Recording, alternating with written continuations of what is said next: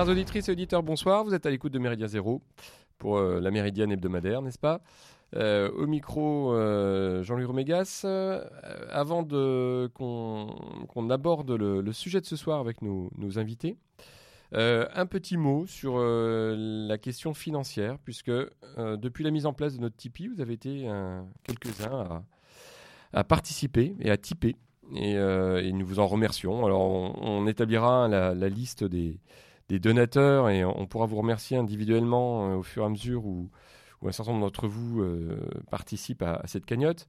Euh, il faut le rappeler, hein, radio, radio Méridien Zéro est une radio indépendante qui est quand même entièrement bénévole et évidemment dont l'existence, si vous voulez, la, longévité repose largement sur vous, sur les auditeurs, sur les auditrices, sur votre fidélité et puis également votre générosité. Et cette générosité, bah, vous pouvez bien sûr la manifester sous la forme d'un don euh, ponctuel, mais ça peut être aussi donc quelque chose de plus régulier euh, qui nous permet, nous, de, tenir sur la durée. Et puis, évidemment, bah, continuer hein, à faire connaître euh, Méridien Zéro autour de, autour de vous. Euh, je salue, par exemple, je ne sais pas s'il si, s'il nous écoute ce soir, mais je salue ce- cet animateur d'Acrobranche que j'ai rencontré la semaine dernière avec mes enfants. Et, et voilà, c'est toujours agréable et fortement sympathique de, de voir quelqu'un qui, qui connaît la radio et du coup avec qui on peut échanger un petit peu. Euh, voilà, donc euh, salut à toi, je pense que tu, tu te seras reconnu. Voilà.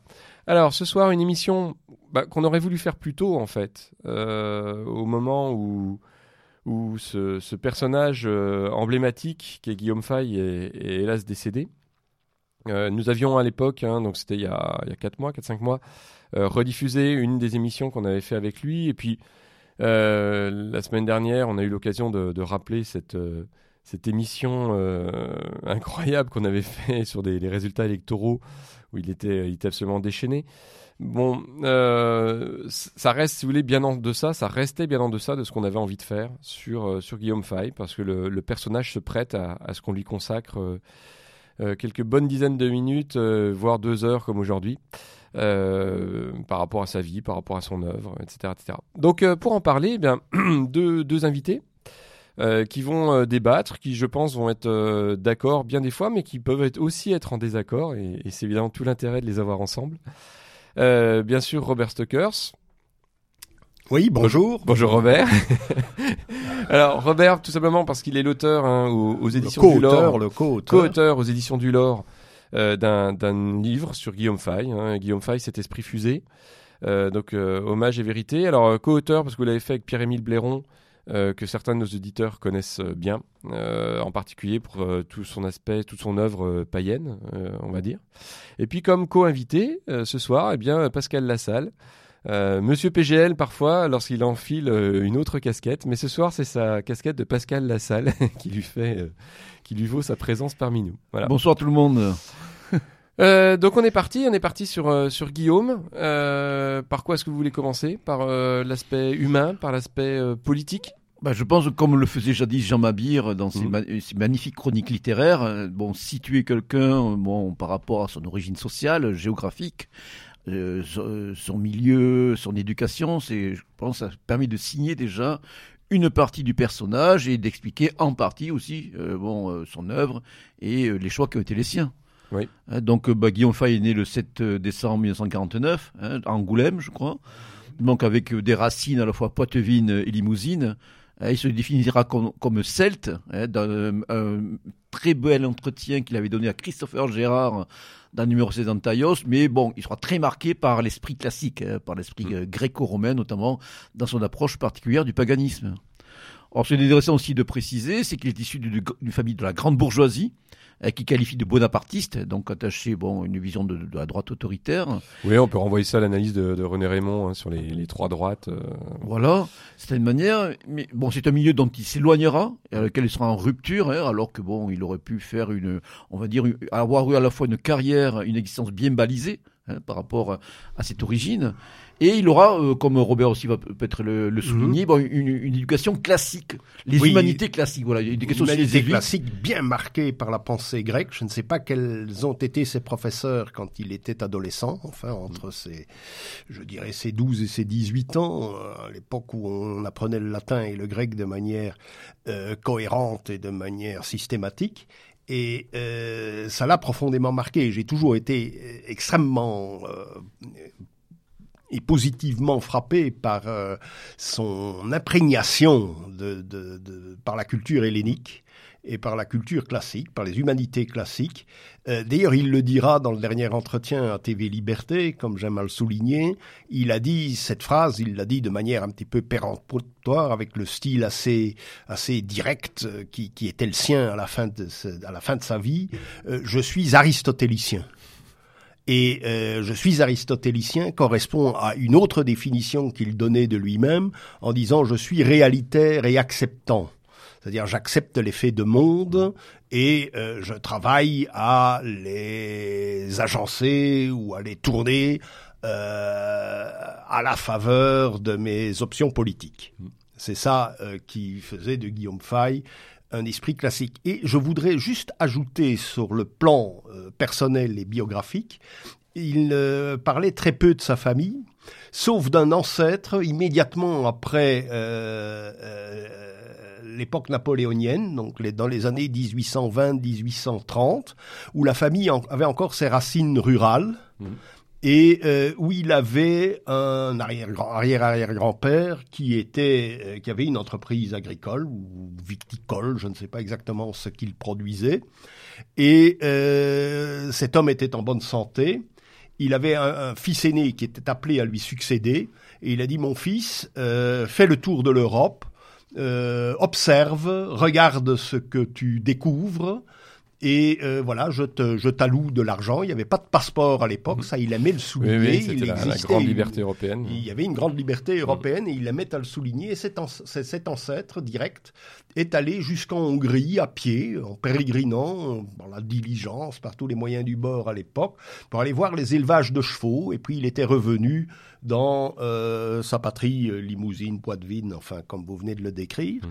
Et euh, c'était une anecdote qui me paraissait intéressante aussi, cet arrière-plan rural qui correspond évidemment au mien aussi, mais qui est lui oh oui, qui constitue quand même une bonne partie de, du, du sous-bassement, en tout cas en France, en effet en Belgique, de, de, de notre population jusqu'à pas encore moins, très longtemps. Moins, en, moins, puisqu'il y avait les grandes villes, les, les, les, les, tisserands de Gand, euh, les dentelières, mm. les, enfin, il y avait une, une civilisation plus urbaine, ça c'est vrai. Mais euh, bon, l'imprégnation rurale, surtout dans la province d'où mes ancêtres viennent, était évidemment déterminante. Ça oui. En tout cas, moi, c'est vrai que j'avais été frappé euh, très tôt par euh, cette culture classique dans le fait que, par exemple, même dans ces dernières années, il arrivait fréquemment de citer dans le texte hein, des citations voilà, de, de, figures éminentes hein, de, de, la pensée philosophique gréco-romaine. Encore, bon voilà, euh, c'est pas aujourd'hui, quand on voit l'état de l'éducation nationale, on se dit que ah oui, tout ça, c'est plus, plus du tout évident, mais là, on voit vraiment, chez les jésuites d'ailleurs, hein, un collège de, jésuites, donc qui avait du bon hein, à ce niveau-là. Oui, et alors là, j'ajouterai une chose que je n'ai pas dite dans d'autres émissions, c'est que euh, Fay avait appris de ses professeurs ce que j'appelle l'art de la mémoire. Enfin, ce que une certaine Frances Yates, une euh, philologue anglaise, avait euh, étudié sur toute l'histoire européenne. Parce que que se passait-il? Et Fay en était un. C'était un orateur itinérant. un orateur itinérant qui pouvait en une semaine parler dans cinq ou six villes différentes euh, de l'Hexagone, ou même en dehors de l'Hexagone, à Genève ou à Bruxelles. Euh, Fay était un orateur itinérant, il n'avait pas le temps d'avoir une liasse de feuilles de papier, et il était capable, et je l'ai vu notamment dans sa conférence euh, à Bruxelles sur la convergence des catastrophes, quand son livre au même titre, euh, de, de, même titre était sorti, il a pris un sous-boc, euh, euh, il a retourné le sous-boc de sa, de, sa chope de bière et il a fait euh, quelques petits dessins, quelques phrases, quelques mots-clés. Et quelques flèches, Mm. des itinéraires, comme on le dit, et il était capable de le, res- de le restituer De repartir sur cette de trame. repartir. Et ça, c'était des techniques qui étaient apprises par des orateurs euh, de la Renaissance, comme Erasme ou Juste Lips, etc. Euh, ils pérégrinaient à travers toute l'Europe Mm. et euh, ils n'avaient pas les moyens. De, de- le- le papier n'existait pas euh, à grande échelle, les parchemins c'était trop cher, donc ils avaient appris par quelques mots à euh, créer la structure même d'un- d'un discours. Et ça, c'est extrêmement intéressant. Il était capable de le faire. Alors, deuxième anecdote, et celle-là, je la cite dans le livre parce qu'elle m'a littéralement soufflé. Donc, université d'été 1998 dans le Trentin en Italie. Il y a un groupe franco-allemand. C'est Laurent Schank qui a la parole et qui présente l'œuvre de Bertrand Jouvenel, qui est quand même très intéressante de notre point de vue. Mhm. Fay arrive en retard euh, à la conférence. Il s'est pomponné. Il descend, mais avec de pauvres vêtements, parce qu'il était déjà dans la dèche, en Mhm. quelque sorte. Et il s'installe, il écoute, mais il y a le jeu de euh, le discours de Schank, et puis ma traduction, c'est un petit peu fastidieux. Et puis, il nous interrompt, il dit, j'ai eu Jouvenel comme prof en 1967, je vais vous expliquer ce qu'il disait. Et alors, nous avons eu un cours, mais véritablement magistral. Mm. Donc, il n'avait même pas pris un sous-boc, il avait, il avait ce- cet itinéraire dans la tête, et nous avons eu, avec une clarté limpide, bon, le texte de Schank était excellent, d'ailleurs je l'ai publié, mais euh, euh, l'explication didactique de Fay, donc on imagine les potentialités de ce garçon. C'était inouï. Et puis alors, euh, il y a un des Allemands qui n'a pas très bien compris qui était ce personnage vêtu d'une chemise trouée qui était venu, euh, qui était venu s'asseoir à notre table. Ce Il a dit- céleste. là. et alors, il me dit, ce Stucker, c'est ca- carrément extraordinaire. Et il y a un clochard qui s'installe à notre table et il entame une discussion le. Gizbar de la métapolitique. Alors, l'autre Allemand lui répond, mais tais-toi, imbécile, c'est faille. Et donc, ouais, ça c'est la culture classique. Il n'y a pas seulement les citations Mmh, oui. grecques et latines, il y a Non, il y a la l'art de la de mémoire enseigné évidemment, évidemment par les jésuites qui sont des prédicateurs itinérants. Et sans parler du style flamboyant, des fulgurances hein, qui, qui, Oui. qui, qui jaillissaient comme ça dans. Oui, alors la découverte spontanée du bon mot Mhm. aussi, ça c'était c'était fabuleux, même pour expliquer des choses très simples. La première conférence de Faille que j'ai entendue, c'était à Lille. Et à Lille, il parlait de la, de la dépendance énergétique de l'Europe. Il faut savoir, nous sommes dans les années 70, nous sommes en fin 75, début 76, et il y a eu le choc pétrolier de 73, il y aura un choc pétrolier après la, la prise de pouvoir euh, en Iran En par Iran. Khomeini. Donc il y a la première crise pé- pétrolière et on voit la dépendance énergétique de l'Europe. On a été euh, parfois pendant des semaines rationné sur euh, l'essence a été rationnée, le mazout aussi, etc. Et il faut apporter une solution. Pour Faille, évidemment, la solution c'est euh, elle est double. C'est la, hum, la diversification des sources énergétiques et euh, le pari pour le nucléaire, où il était en porte-à-faux avec euh, la vogue écologiste qui va euh, prendre son envol après une catastrophe nucléaire qui a lieu même aux États-Unis. c'était la ligne de la rue Élément aussi à l'époque. Hein, euh, Oui, oui, c'était la ligne fait. d'éléments qu'il Ouais. avait partiellement déterminée. Ouais. Et euh, donc en, en, en 79, il y a une catastrophe nucléaire aux États-Unis où le lobby pétrolier va euh, va profiter pour maintenir euh, son son hégémonie sur le marché de l'énergie. Three Miles Island, je crois, ouais, Mhm. si je me souviens bien. Non, Harris, Harrisburg ou je ne sais Ouais, pas. Ouais, c'est ça. Il y avait une communauté amiche euh, juste à côté Ouais, qui n'était ouais, pas au courant. ouais, ouais, ouais. Ouais. Bon, voilà, ça, c'est- c'est c'est- c'est- c'est pour. euh, Et alors là, effectivement, cette conférence qui est sur un sujet finalement banal, qu'on- qu'on- dont on nous rabattait les oreilles à l'époque, il avait su trouver les mots justes. Et il avait su mettre ça en adéquation avec sa pensée économique, qui était celle d'une autarcie, ou d'une semi-autarcie à l'échelle continentale, qu'il appelait de ses voeux et qui correspondait euh, à un élargissement au continent européen de la politique de François Peroux qu'il avait consigné dans un petit ouvrage qui reste un classique de la pensée économique, éclipsé évidemment aujourd'hui par la euh, vague et la vogue néolibérale. C'était le petit livre Indépendance de la nation qui était paru en 10-18. ça, c'était un des ouvrages, un des livres de chevet de, de, Guillaume Fay. Alors, vous avez parlé de, de Bertrand de Jouvenel. Euh, au niveau universitaire, parce que donc il a une formation classique euh, dans le secondaire, on peut supposer, mais sur quoi est-ce qu'il part après le bac? Après le bac, il est, je crois que Pascal, tu je, as... je sais que bon, on le présente comme ayant fait des études d'histoire-géographie, je crois une licence d'histoire-géographie, et surtout des études de sciences politiques. Il a été en Sciences Po. Voilà, en Sciences Po. Et alors, c'est à cette époque-là, d'ailleurs, que, et c'est lui-même qui le raconte dans un recueil collectif qui a été euh, euh, écrit en hommage à Guy Vénère, hein, dirigé par Lionel Museran, je crois, aux éditions Synthèse Nationale. Donc, euh, Guillaume avait été interviewé. Et il raconte qu'en fait, il avait participé aux premiers travaux de Cité Liberté, donc qui était une sorte de, de think tank à l'époque, lancé conjointement avec Thierry Monnier, donc très occidentaliste. Et euh, ce aurait été Dominique Vénère lui-même qui aurait mis le pied à l'étrier de Guillaume pour intégrer le cercle correspondant du Grèce à l'époque à Sciences Po, dans l'ancien de Sciences Po, qui était le cercle Wilfredo, Pareto, Pareto hein. où la figure d'Yvan Blot est d'ailleurs et de Jean-Yves Le Gallou. Et de Jean-Yves Le Gallou. Mais euh, je cite Yvan Blot parce qu'en fait, euh, les deux aristotéliciens, Yvan Blot, rédigeant... Alias Michel Noré à l'époque. Hein, alias Michel Noré, qui, euh, dans un article du numéro 19 de Nouvelle École, brosse un tableau que j'ai relu suite au décès d'Yvan Blot en octobre 2018, que j'ai relu et que j'avais annoté à l'époque. Hein, c'est, le premier numéro de Nouvelle École. Théorie économique, c'est ça, non? Il parle Oui, les théories économiques, et où il, où il élabore d'ailleurs une synthèse qui est absolument remarquable. C'est une économie organique mmh. qui tient compte de facteurs non organiques, qui est schumpeterienne dans la mesure où c'est l'innovation qui doit sanctionner la bonne économie. Mmh et non pas la reproduction, euh, la reproduction du, des bénéfices ou l'augmentation euh, exponentielle des bénéfices, c'est l'innovation qui est déterminante. Et là, euh, je crois que Guillaume Fay est resté toujours sur la même longueur d'onde, peut-être même plus fidèle à Blo alias Noré que Blo lui-même à un certain moment, sauf à la fin de sa vie, où il y a quand même une convergence entre les deux hommes qu'il serait bon de, de, souligner. Sur la question russe notamment.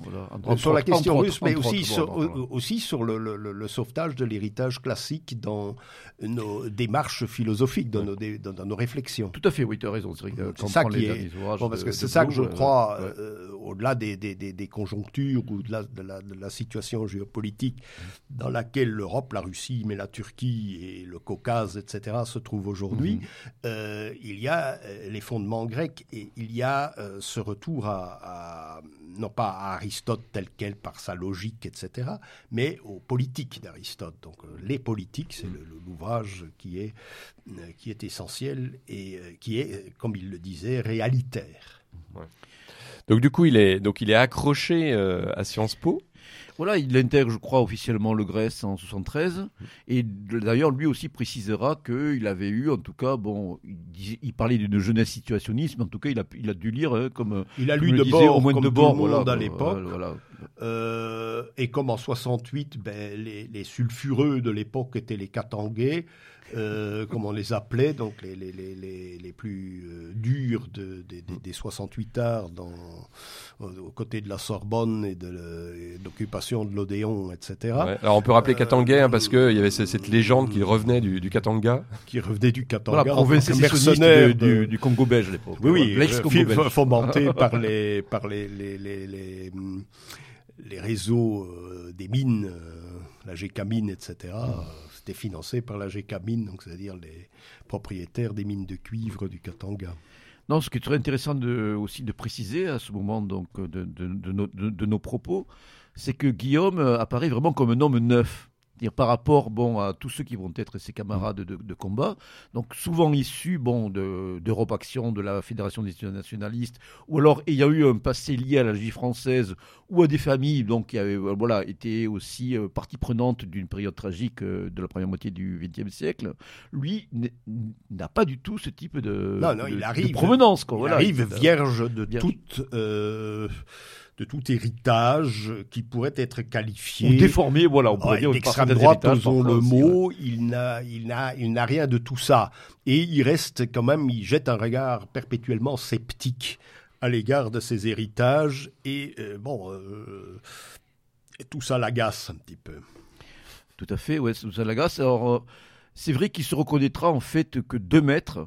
Hein, il, il, écrit euh, notamment, je crois, dans une préface, la préface d'une traduction pas très bonne d'ailleurs, paraît-il, de l'essence du fascisme de Giorgio Locchi, donc Nietzsche, bien sûr, hein, le philosophe au marteau, et je viens de le citer, Giorgio Locchi, donc un des mentors injustement méconnus de la nouvelle droite, hein, donc euh, journaliste italien, germaniste, et qui a contribué par son enseignement, surtout son magistère euh, oral, hein, qui tenait, je crois, dans sa maison de Saint-Cloud, bon, euh, à former toute une génération du cas de Grèce, d'Alain Benoît, Guillaume Fay, passant par beaucoup d'autres, et euh, Giorgio Locchi d'ailleurs, qui a signé un nombre limité d'articles, mais vraiment des articles denses, substantiels dans Nouvelle École, et surtout sur des thématiques qui vont être porteuses pour la nouvelle droite. Je pense notamment à la Révolution conservatrice allemande, d'après le, le premier texte, c'est la première recension d'Armin Mohler, un an ou six mois après l'apparition euh, de la première version grand public de euh, son, son œuvre euh,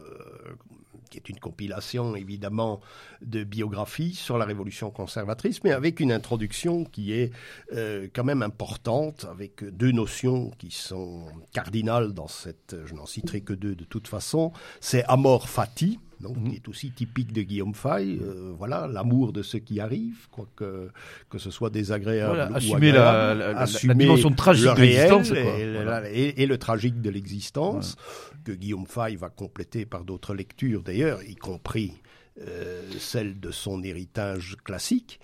Euh, donc effectivement, il y a, Et surtout, il est- ouais. y a aussi dans, dans euh, Loki le souligne dans son article du numéro 23 de Nouvelle École, c'est euh, l'importance des images, les images plutôt que les idées. Hein? Les Donc, images euh, conductrices. là. les images conductrices, Voilà, comme disait les. Leitbilder. Leitbilder, ouais. Et euh, c'est important parce que, évidemment, le passé de Moller, contrairement à celui de Fay, est celui d'un historien de l'art. Donc moi, j'ai été frappé en 1984, en juillet 1984, quand j'ai été euh, dans l'appartement d'Armin Moller qui croulait sous les bouquins, littéralement. C'était, effroyable. Il faisait une chaleur de tous les diables. C'était la canicule. Et sa femme se plaignait qu'elle ne pouvait pas accéder à ses vêtements d'été parce qu'il avait accumulé des livres d'art jusqu'au plafond. Et euh, euh, c'était un historien de l'art et des avant-gardes qui était très pointu. Et euh, d'après euh, Günther Mach, euh, il m'a dit ça au téléphone, euh, il dit j'ai perdu mon temps à essayer de donner des directives politiques tout au long de mon existence. J'aurais mieux fait de me consacrer à l'histoire de l'art. Ça, ça a été euh, un des derniers regrets de Oui. D'ailleurs, Mo- Moller rédigera, Mais- enfin, on traduira un article de Moller sur le muralisme mexicain. sur le muralisme Voilà, mexicain. Diego Rivera, est- etc. Oui, c'est ça. Dans Nouvelle École. quoi. Il n'a pas écrit beaucoup d'articles sur euh, l'histoire de l'art.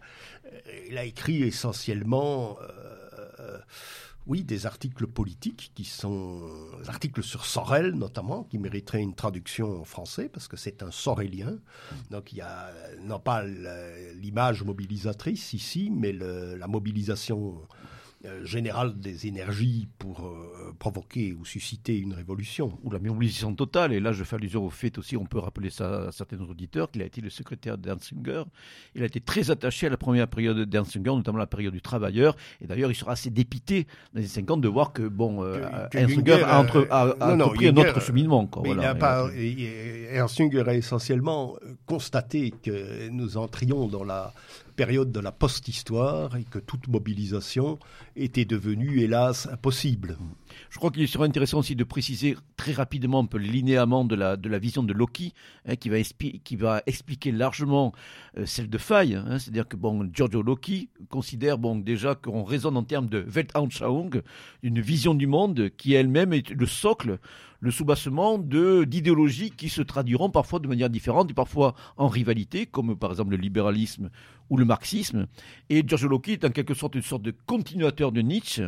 hein. Il met en avant une vision tridimensionnelle de l'histoire, hein, avec cette vision sphérique où, en fin de compte, Ah oui. la volonté humaine peut infléchir le cycle, ou du moins... Euh, l'infléchir dans une autre direction. Voilà, alors que bon, la doctrine cyclique, elle était quand même assez déterministe, d'une certaine manière. C'est une, déterministe parce que inexorable. le, le- le- le- le cycle se reproduit. Voilà. Tandis que euh, euh, la trajectoire ou le cycle qui s'inscrit sur une sphère euh, ne suit pas nécessairement le même tracé sur la sur la hum, sur la sphère.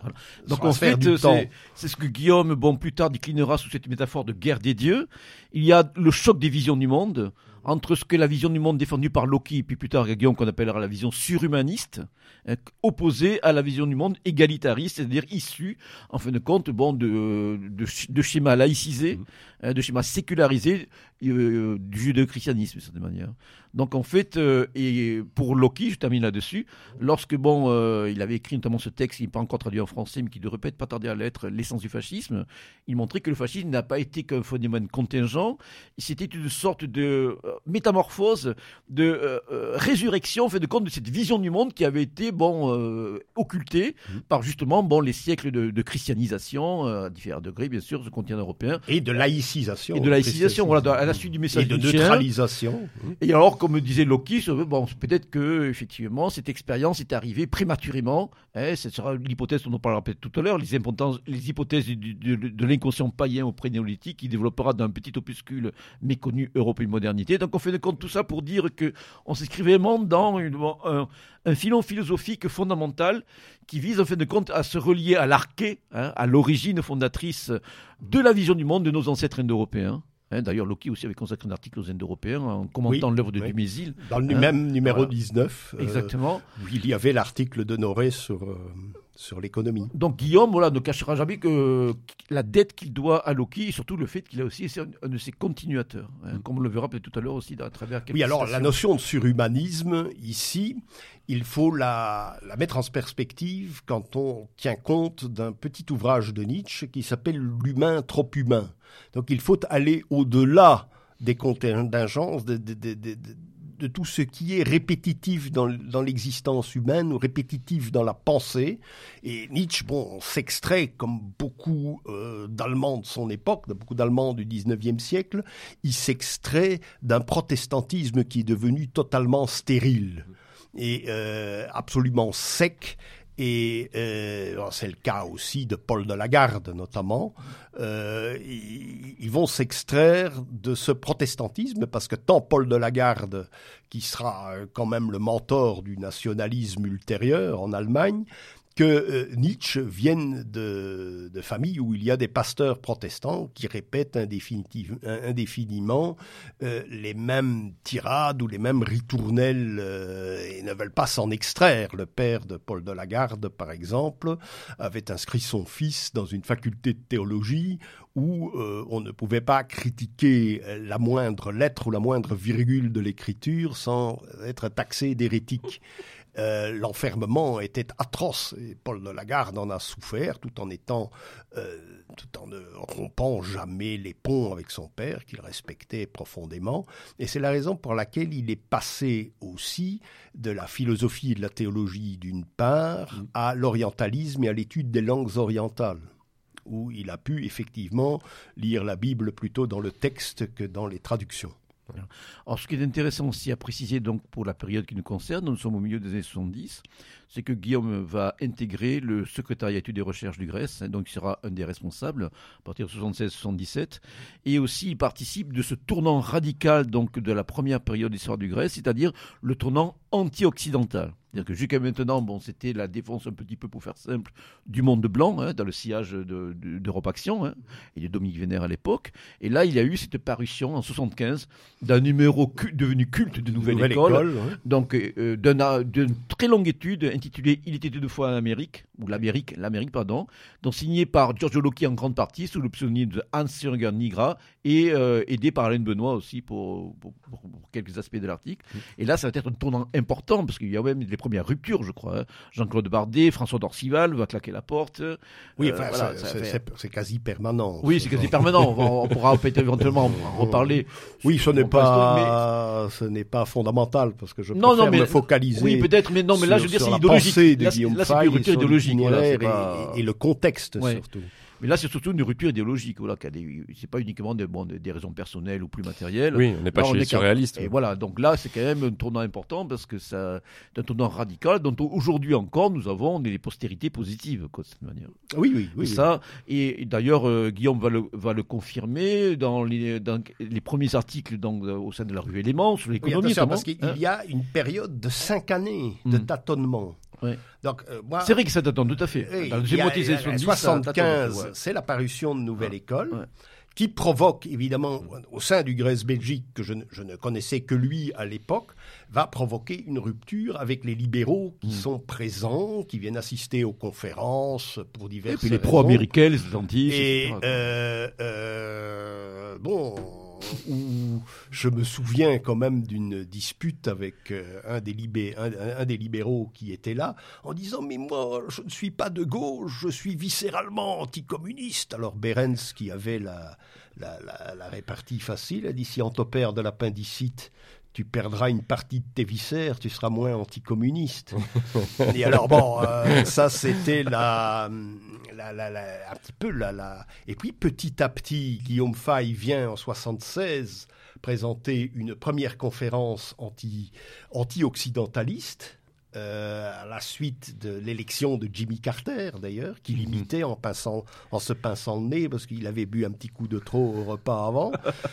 Mais euh, la, réunion a été assez tonifiante parce que là, elle nous a débarrassés de tous ceux qui avaient des velléités occidentalistes. Et puis en, 1904, en 1980, il reviendra à Bruxelles pour euh, présenter le numéro d'éléments, justement, début 1980, printemps 1980, avec la magnifique couverture réalisée par Olivier Carré, avec une, une, euh, statue de la liberté en phase de décrépitude. Et euh, là, euh, il y aura un clash avec celui que je surnomme le vicaire campinois d'Alain de Benoît, qui à l'époque était occidentaliste. Et il a fallu qu'Alain de Benoît lui explique par le menu que, que, que, nos positions étaient celles de, de, de, de étaient, était, finalement anti-occidentaliste si euh, elle voulait être cohérente. Et le gars a accepté, évidemment, si Alain de Benoît lui avait demandé d'être adventiste du, du, septième jour, il le serait il aussi.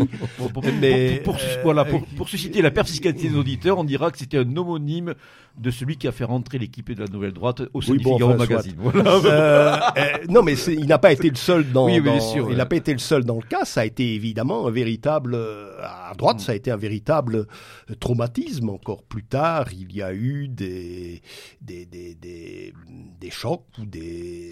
Ben, deux, ans après, euh, c'est l'éviction de la presse bourgine, Valmond, le groupe Valmond. Donc, oui, mais ça, valeur actuelle, oui, mais c'était lié. Non, mais c'était lié. contexte. Oui, c'était lié, au numéro d'éléments sur Gdansk, Maurice sur Gdansk, voilà. oui, mais pourquoi le numéro sur Gdansk Ça, je l'explique très bien dans le bouquin.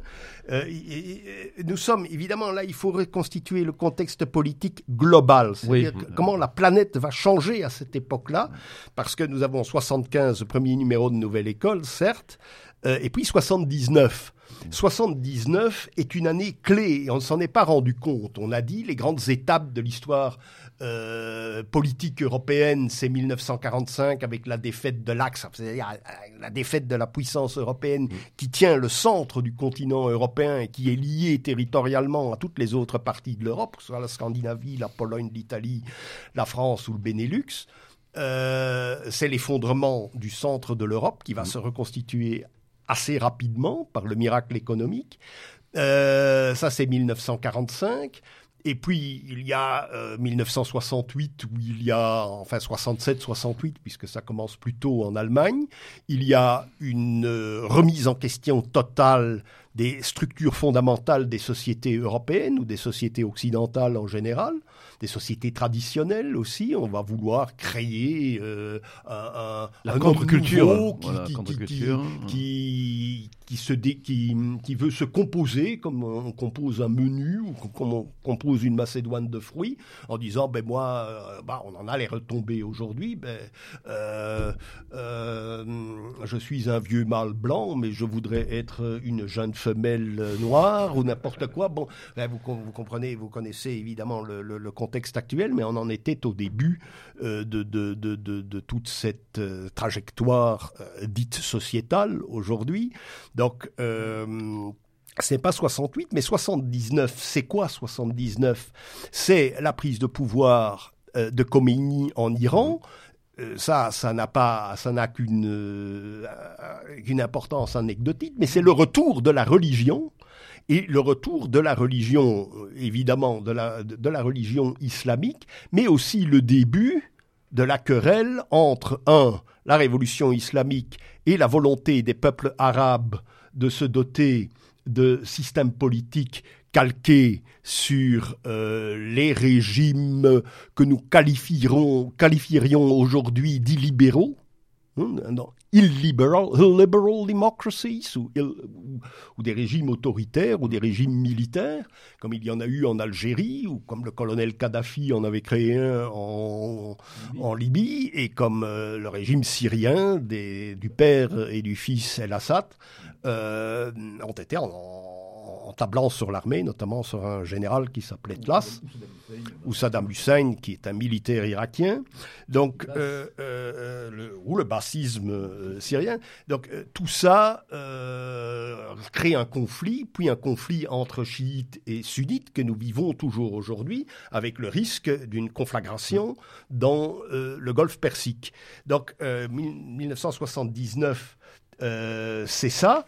1979, c'est également euh, l'arrivée au, pouvoir de Thatcher en Grande-Bretagne, où pour Faye, c'est très important, parce qu'il va rester fidèle à son engagement, euh, pas son engagement, mais sa, son option théorique, qui est celle d'une économie hétérodoxe, autarcique, nationale, contextualisée, euh, que le néolibéralisme va battre en brèche à partir de l'avènement de Thatcher euh, et puis de Reagan au pouvoir dans les pays anglo-saxons.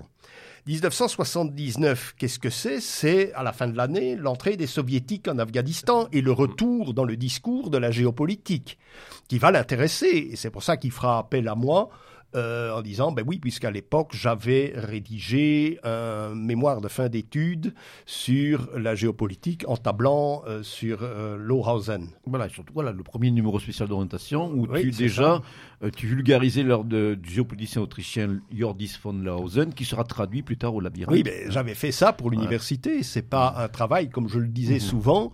Mes options, je ne les ai pas, comme faille, je ne les ai pas puisées dans un environnement qui était marqué par un engagement politique euh, radical euh, en Belgique, mais par les expériences et les choses que j'ai découvertes à l'école quand j'étais adolescent. Euh, tout ce que je dis aujourd'hui sur un socle qui est né entre mes 14 et mes 18 ans. Hmm, rien de plus. et ici, ce travail venait d'un. Nous avions évidemment, en tant qu'interprète et traducteur, nous pouvions avoir accès à la profession euh, diplomatique, euh, moyennant des études que je n'ai pas faites après, c'est peut-être un tort, mais euh, il y avait un cours de, politique internationale. Heureusement, il était donné par la, fille du, du dernier leader wallon gaulliste, Madame Bassard, et Madame Bassard bon, qui lisait en secret Marie-France Garot, évidemment, qui suivait ses travaux. Euh, elle a dit, ah, ce que vous écrivez, c'est passionnant, mais c'est dangereux, c'est dangereux. Le mot géopolitique était dangereux. Et il était considéré euh, jusqu'à 1980 comme dangereux jusqu'au moment où Colin Gray, dans le, dans le sillage de Reagan, va réhabiliter la géopolitique anglo-saxonne de Mackinder. Donc voilà, l'époque, l'invasion soviétique de l'Afghanistan, c'est le retour de la géopolitique, et ça c'est un thème qui intéressait Faye. Ensuite, qu'est-ce qu'il y a encore? Il y a la catastrophe nucléaire de Harrisburg aux États-Unis, avec euh, la naissance des mouvements écologistes, c'est-à-dire euh, en fait une stratégie de diversion du lobby pétrolier pour euh, conserver euh, plus ou moins un monopole sur le commerce de l'énergie. Ensuite, il y a effectivement, et ça il faut le dire, et cet auteur allemand, c'est un best-seller en, en, en Allemagne aujourd'hui, c'est le livre de Frank Busch, euh, Zeitenwende 1979, als die Welt von heute begann. Donc ça dit très bien le, le, le, le changement de temps, le, 1979, quand le monde d'aujourd'hui a commencé. Et il le dit bien, la political correctness, le, politiquement correct, naît à partir de la diffusion du feuilleton Holocauste. Mm, mm. Ça, c'est aussi quelque chose d'autre, et avec évidemment un, une option politico-philosophique que Fay ne suivra pas, qui est celle du révisionnisme. Elle naît à ce moment-là. Et alors, euh, bon, le, le, le, livre de Frank Bush montre aussi que le rôle de l'Allemagne a complètement changé. C'est-à-dire que l'Allemagne était euh, liée, comme la Belgique d'ailleurs, était liée très étroitement à l'Iran sur le plan commercial et qu'elle va perdre tous ses marchés, et remplacée aujourd'hui par le marché chinois et le marché russe d'ailleurs, et euh, que euh, dans la, l'affaire des otages américains euh, pris en 1979 par les Pasadaran, euh, à Téhéran, euh, c'est l'Allemagne qui a négocié la libération des ce sont les diplomates allemands qui ont réglé la, libération des otages américains.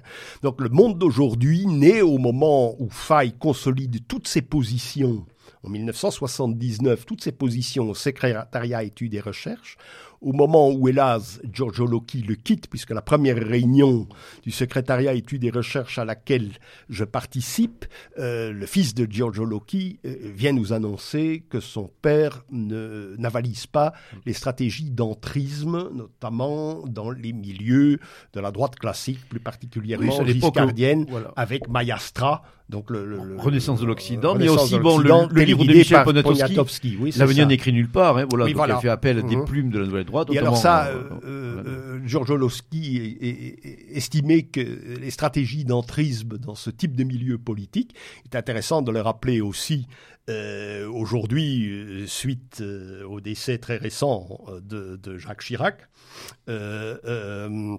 Euh, donc il estimait que tout ça était inutile, de même que la stratégie d'entrisme au Figaro Magazine, où il avait quelque peu tort, parce que bon, euh, Alain Benoît a tout de même ressorti un volume, autant des idéologies à la mode, avec toutes ces chroniques du Figaro Magazine, je les avais toutes découpées, je les ai retrouvées euh, dans, dans, dans un carton, mais euh, bon, je n'en ai plus besoin puisque euh, il est sorti en forme de volume. Il est sorti. Je voulais que ça sorte euh, immédiatement après le départ d'Alain de Benoît de la rubrique des idées du Figaro Magazine. J'aurais voulu que ce volume sorte parce qu'il était encore tout à fait pertinent et les livres qui étaient commentés étaient disponibles. Maintenant, ils sont évidemment 40 ans après épuisés. Non, il a fallu attendre, euh, je crois, le, la, la, fin des années 2000 pour que ce, ça, oui. bon, ce disons qu'aujourd'hui, ça peut intéressant. Aussi, ça peut compléter le vue de droite, voilà. Mais c'est oui, à la fois daté, même s'il y a des, y a des pour nous qui sommes collectionneurs oui, et, et, et, historiens ouais. de la mouvance dans laquelle euh, nous ouais. avons œuvré. En tout cas, ce que, pour, le, ouais. pour, le, laïc ou pour le lecteur moyen, c'est, il va pas comprendre. En tout cas, ce qu'on peut remarquer, c'est que bon, mais euh, Guillaume déploie à cette époque-là, dans le cadre du, du, du secrétariat des recherches, ben, une activité intense. Hein. Bon, nous, euh, toi comme moi, bon, nous avons un certain nombre de numéros euh, du bulletin intérieur du Grèce qui prend. Oui, c'est pas les mêmes. C'est ça qui est intéressant. Nous pouvons compléter. Nous complétons d'une certaine manière, mais bon, notamment le, le bulletin du secrétariat des recherches. Moi, dans, dans, dans ma préparation de, de l'émission, je suis tombé sur quelques numéros. Notamment, je me souviens d'un numéro de 1977 où Guillaume Fay consacre un article assez complet, une recension assez complète d'un ouvrage que venaient éditer les nouvelles éditions Copernic, hein, lancé par, par le Grèce, le discours de la décadence d'un auteur qui nous est cher, Jean Co, un gars de chez moi. Ah oui. Et voilà, donc là, Jean Co, à l'époque, bon, pour faire simple, il euh, fondait de grands espoirs sur l'Union soviétique comme future Russie qui sauverait le monde blanc de la décadence, etc. Et là déjà, euh, Guillaume prenait bon une position qu'on qualifie, pourrait qualifier de tercériste,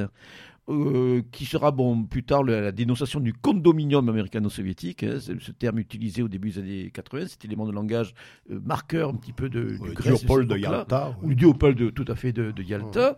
Il montrait vraiment euh, bon sa réserve sur cette hypothèse, en montrant qu'en fait de compte déjà le système soviétique et le système bon américano-centré étaient issus de la même matrice idéologique, de la même vision du monde, sans parler bon de la nature même du, du système soviétique. C'était l'époque de la glaciation brejnevienne. Donc là déjà, on, voyait vraiment, moi j'étais frappé par la, la pertinence de ces travaux. Et comme tu le montres dans, l'ouvrage aussi, tu, donnes le, le titre de, de certain nombre d'articles hein, qu'il a publié ce cadre-là. Ben, ces articles qui auraient dû être publiés dans, dans Éléments ou en tout cas dans. Dans des revues à plus grande diffusion. Voilà, des revues à plus grande diffusion. Et ça, c'est assez marquant. Et c'est dans ce contexte-là que Guillaume va finir par publier, tant bien que mal. Donc son premier ouvrage, celui qui est aujourd'hui malheureusement euh, difficilement trouvable, le système a tué les peuples en 81 chez Copernic. Et là, bon, je crois qu'il ne faut pas hésiter de dire que c'est un ouvrage qui est réellement visionnaire, surtout au regard aujourd'hui de la période à laquelle on vit, la période de la, euh, du capitalisme donc mondialisé, financiarisé. Donc là, on était bien au-delà, bon, des fois des théories un petit peu complotistes, conspirationnistes, qui étaient en vogue dans le milieu de, ce qu'on vient de, qualifier d'extrême droite. Et là, le système. On montre que le système, euh, que l'Occident est un, est un système. Hein, qui, s'auto-entretient, qui s'auto-régule, euh, qui euh, n'a pas forcément de visage. Hein, où on a des, cénacles, des, coteries, des, clans qui sont à la fois en compétition et en association. Et ce qu'aujourd'hui, bon, par exemple, Michel Geoffroy, qui a été notre invité sur, Méridien Zéro, qualifie de superclasse mondiale. Oui. Donc aujourd'hui, je crois que c'est un ouvrage même qui mériterait une réédition. Ah il... avait été traduit en italien, donc avec deux euh, fois. Deux, fois en italien. Pas une seule fois, mais il a été édité deux fois avec des préfaces de Stéphane Ovage et puis une préface de moi-même qui est reprise dans le livre euh, Guillaume Fay, Cet esprit fusé. Et ce qui est frappant dans, dans, cet ouvrage, bon, outre le fait que par exemple il anticipe des réflexions comme celle aujourd'hui de Jean-Claude Bichat, qui est très à la mode donc euh, dans la mouvance au sens très large, c'est les références aussi de Guillaume Fay. Donc Guillaume Fay qui n'est pas un autodidacte, n'a pas aussi des fois un certain complexe à accumuler, il n'a pas de temps à accumuler parfois des citations mises à, à, bout de à, bout de, les jésuites, ne font pas. Voilà, coller les, unes après les autres, mais euh, dans les citations qu'il montrent, elles sont très euh, révélatrices parce qu'on voit aussi bon, euh, des références peu habituel dans les milieux voilà, qu'on peut qualifier d'extrême droite ou de droite radicale, notamment les travaux de sociologues de l'école de Francfort. Hein. Bon, oui, il est un grand lecteur. Il est un grand lecteur des travaux de l'école de, Francfort, justement. Des figures comme Julien Freund, comme Vilfredo Pareto. Bon, euh, ça, c'est son héritage du cercle Pareto. Ça, c'est un héritage plus ancien, mais il va brancher sur cet son héritage classique, son héritage du cercle euh, Vilfredo Pareto et partiellement du cercle Spengler, qui était mhm. euh, évidemment un cercle parallèle aussi sur la place de Paris à l'époque très héroïque, euh, avant, avant 73, je crois. C'est une période où que, je n'ai pas connu. J'ai un numéro du cahier de Pareto aujourd'hui. Oui, moi aussi. Il y a cette signature aujourd'hui. Et euh, donc il y a ça. Plus il, lit à Bermas, il lit Adorno et Horkheimer. Et alors il réfléchit, et ça je le, je le démontre, il réfléchit sur la notion de raison instrumentale. Alors une raison instrumentale peut être une raison économique trop rationnelle qui ne tient pas compte des facteurs humains ou des facteurs historiques, mais d'un autre côté, la raison instrumentale peut donner la puissance. La puissance matérielle et la puissance militaire, ou la puissance, la dépendance énergétique, la, la, la, la dépendance l'autarcie agricole, parce que tout ça c'est important. Il faut des techniques, il faut, des, il faut de la science pour pouvoir consolider euh, euh, ces atouts d'un empire ou d'une nation. Et euh, euh, il va réfléchir à ça et il va dire oui, mais la raison instrumentale est négative si elle est au service d'une idéologie dérivée des Lumières, d'une idéologie, d'une nuisance idéologique finalement, qui, peut être eudémoniste, euh, trop rigide, enfin, qui peut être trop positiviste, etc. En revanche, si elle est au service d'une euh, rationalité historique, d'une euh, d'un vitalisme historique, là la raison instrumentale a toute sa valeur. Et c'est là qu'il va prendre, sur base des écrits de l'école de Francfort, d'Abermas, de Horkheimer et d'Adorno, il va euh, prendre une position sur base de leur propre idéologie, une position qui est contraire et qui est original. Et là, euh, ça c'est évidemment son grand mérite. Il y a euh, très peu d'articles qui révèlent cette euh, option dont nous avons énormément discuté, parce que quand nous faisions le numéro sur Pareto, puisque euh, ces notions de, apparaissent dans mes articles, qui sont des compléments à mon mémoire universitaire. Le numéro, c'est Nouvelle École numéro 36. Hein, numéro, numéro 36, oui. Donc c'est là que nous avions une discussion sur aussi ce qu'on a appelé la querelle des sociologues allemands, où d'un côté, il y avait Popper, Karl Popper, euh, représentant d'un libéralisme euh, d'une droite régimiste, et de l'autre côté, Habermas, euh, d'une gauche nouvelle, un petit peu sociétale avant la lettre, 68 ardes, etc., contestatrice. Et nous renvoyons évidemment les deux options dos à dos. Mhm. Mais c'est déjà l'amour de la troisième voie, là, dans le discours. Euh, c'est pas, seulement une notion de troisième voie, c'est une réhabilitation. c'est une réhabilitation de euh, notre continuité historique. Parce qu'avant de se dire identitaire, bon, tu as souligné euh, plusieurs fois que, évidemment, Fay est celui qui lance la notion d'identité dans la mouvance. Hein euh, à la suite de, je crois, d'une entrée du petit lexique du partisan européen. Et puis, dans, d'un ouvrage dont on va parler tout à l'heure, c'est les nouveaux, enjeux, idéologiques. Hein, oui. Et euh, il lance la notion d'identité, mais en réalité, il est continuitaire. Évidemment, le terme continuitaire ne se vend pas comme aussi bien que le terme identitaire. Ah, donc acceptons le terme identitaire, mais euh, euh, continuitaire. Nous continuons, nous voulons que la civilisation européenne se perpétue en faisant évidemment un effort et en sortant des enfermements qu'elle a autogénérés au cours de son histoire. Alors justement, pour, arriver au blocage actuel.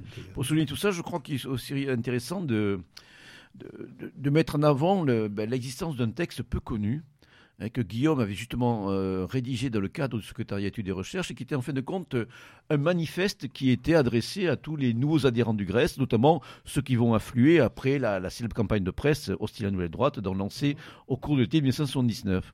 Donc ce texte s'intitule déjà, c'est la première mouture en fin de compte de ce que viendra plus tard un ouvrage en 2001, Pourquoi nous combattons?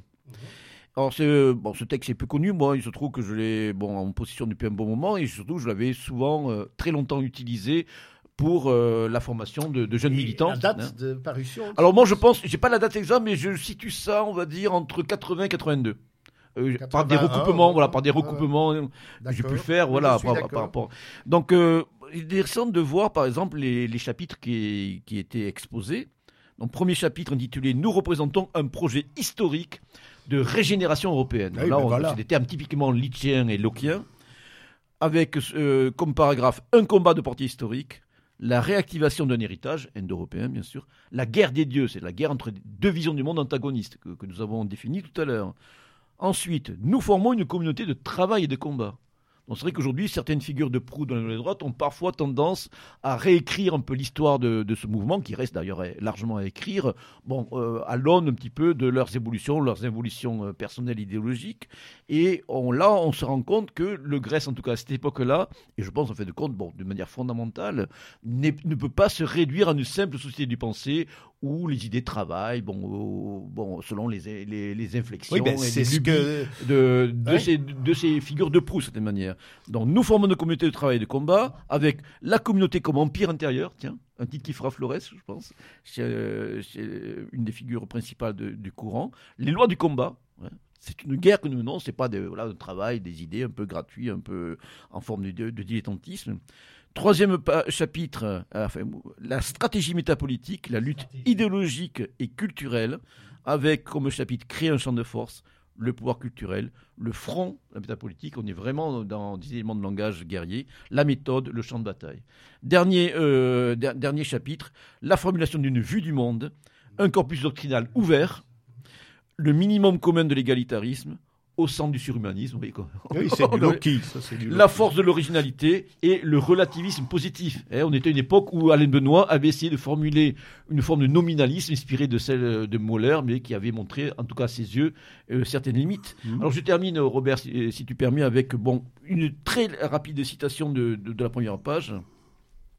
Pourquoi nous combattons?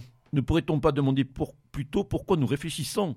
Certainement pas. notre entreprise s'apparente bien et belle à un combat. L'intelligence constitue pour nous une arme mise au service d'une cause, d'un projet.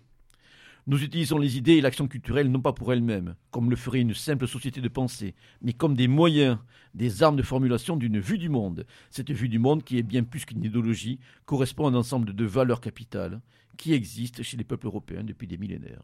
On se doute de quelle euh, vision du monde il s'agit, hein. donc inspiré donc de, l'aurore indo-européenne et de tout ce qu'elle a véhiculé différents plus. Donc voilà, c'était un document donc qui moi vraiment m'a marqué hein, quand dans mes premiers pas au sein donc de cette grande famille communautaire et intellectuelle que, euh, que fut et reste encore à certains égards la nouvelle droite, en tout cas pour la désigner ainsi, c'est vraiment un texte qui euh, mais méconnu que presque mérité bon, ben, une publication au moins sous forme de brochure, mais en tout cas qui montre bien à la fois la sensibilité bon, personnelle de Guillaume Fay, mais aussi celle, surtout, bon, euh, par rapport à laquelle était conçu en tout cas le travail du Grèce dans son, à son apogée en fait. Son apogée, on peut la dater entre 77 et 83, 84, à peu près voilà, dans ces eaux-là. Quoi, de cette manière. Non, alors ici, deux remarques sur le chapitre euh, sur la nature combattante de, son engagement métapolitique et sur sa stratégie. Un, c'est exactement euh, euh, de manière très synthétique, Stefano Vage en parle dans, dans son hommage, dans un des deux hommages qu'il a écrit pour la presse italienne, des hommages à Guillaume Fay après son décès, euh, c'est qu'il dit Guillaume Fay ne concevait pas la lecture d'un ouvrage ni euh, la prise de position, une prise de position euh, métapolitique si elle n'avait pas la valeur d'un combat, si elle n'avait pas une, si elle ne correspondait pas à une nécessité révolutionnaire. Et là, il reprend ça, effectivement. Je suis peut-être le seul à le souligner parce que je l'ai accompagné deux fois à la closerie des Lilas pour rencontrer Henri Lefebvre, théoricien du Parti communiste français, mais qui avait été évincé à l'époque, qui avait un passé surréaliste aussi, donc c'est-à-dire un passé offensif et critique, parce qu'il y a beaucoup de surréalistes qui ont et de dadaïstes.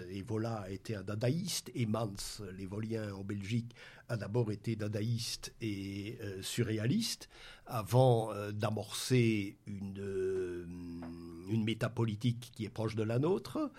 donc Lefebvre ne concevait pas autre chose dans sa pensée, elle devait être combattante parce que, et là nous rejoignons l'helléniste Guillaume Fay, elle doit être héraclitéenne et non pas éléatique. C'est-à-dire Parménide d'Élé, lui, il est pour les stabilités.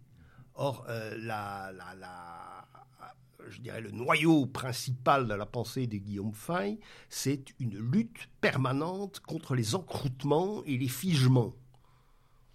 Et là, on l'a. Et alors, évidemment, le conflit, euh, le clash, disons-le, à la mode de, Huntington, le clash avec Alain de Benoît vient du moment, à partir du moment où Alain de Benoît dit toute pensée qui est stratégie n'est pas une pensée ou toute pensée qui est stratégique n'est pas une pensée. Et là, c'est le contre-pied de, Guillaume Fay. Et là, il y a effectivement une divergence qui naît au sein de la mouvance.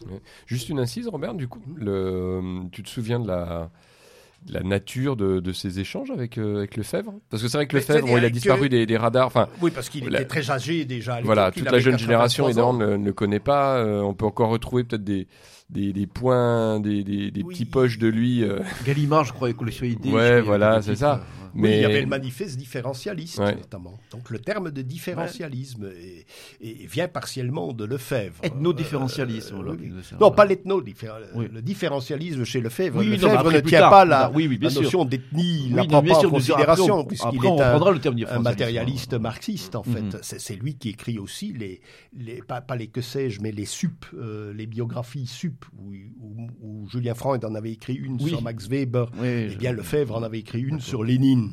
Et donc, euh, évidemment, euh, c'est un, pragmatique léniniste, c'est que faire? Il répond à la question que faire, c'est-à-dire échapper à tous les figements. Et ça, euh, bon, Lefebvre, je me souviens évidemment d'un monsieur très âgé, accompagné de sa secrétaire, Et il y avait Faille et moi à la closerie des Lilas, et Lefebvre aimait lui se souvenir, ça c'était évidemment euh, ce dont je me souviens le plus, il aimait se souvenir des bagarres entre surréalistes qui avaient lieu à la, à la, à la closerie des Lilas dans les années 20. Mm.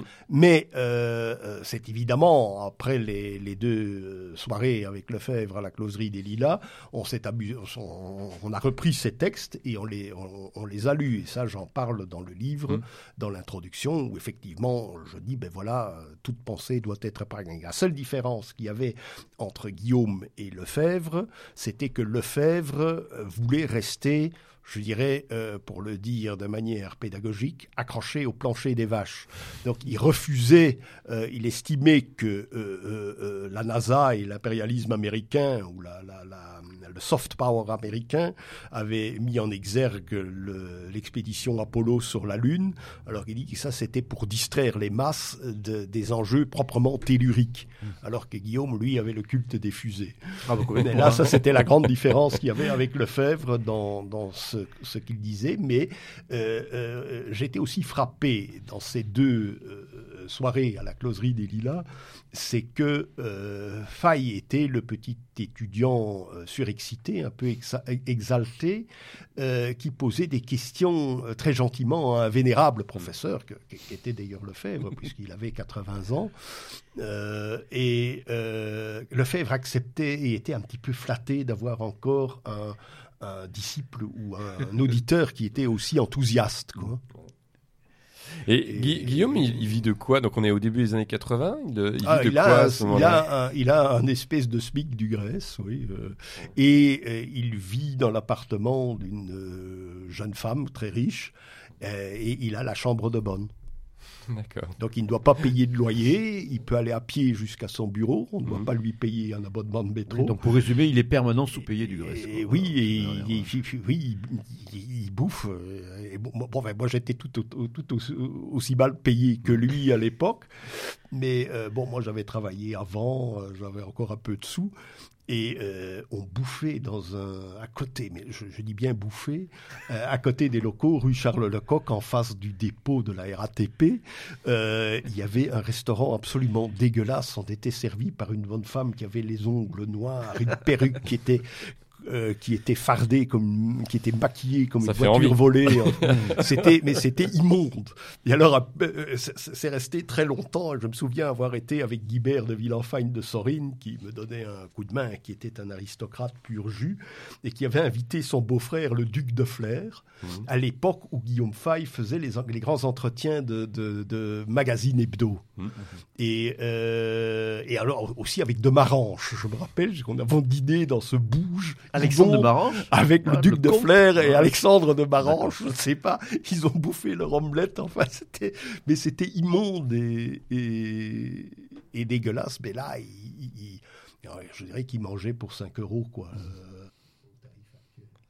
Oui, tout à l'heure, quand je parlais des néo-différentialistes, je fais allusion au fait, bien sûr, que le Grèce avait récupéré cette notion de droit à la différence, de différent. euh, hein, de- oui, c'est- cet élément de vient- langage, en quelque oui. sorte. Il vient d'Eichberg, Voilà. en Allemagne. Ah oui, Erich Heiberg, Heiberg, qui est ouais. décédé en, Ouais, ouais, en avril aussi. 2017. oui. C'est vrai qu'il avait, accentué euh, cette thématique. Donc, euh, aussi, il avait accentué cette thématique. Euh, ça avait été, euh, attention, Henrik Heiberg avait réussi à se faire ac- accepter partiellement par l'establishment en euh, publiant effectivement un ouvrage destiné aux écoles pour combattre le racisme. Et Oui, en fait, Ah, euh, c'est toujours, c'est toujours indiatique. oui, non, non, mais, mais puis, bon, c'était une théorie ethnodifferentialiste, donc, euh, bon, finalement, le système l'a quand même combattu. Euh, et alors, il y avait à l'époque, justement, en 81, une série bleue où le texte de Hans-Jürgen Nigra et d'Alain Benoît sur l'Amérique était Mhm. paru en allemand. Oui, je me souviens. Il y avait Wolfgang Strauss, le spécialiste des, des dissidences antisoviétiques en URSS à l'époque. Euh, Que tu as traduit à plusieurs reprises. hein, voilà, euh, dans- oui, oui, mais bulletin, pas, pas voilà. ce, ce- Et un oui, texte d'Heiberg sur l'identité nationale où il définit l'ethnodifferentialisme ou l'ethnopluralisme, comme on le disait à l'époque.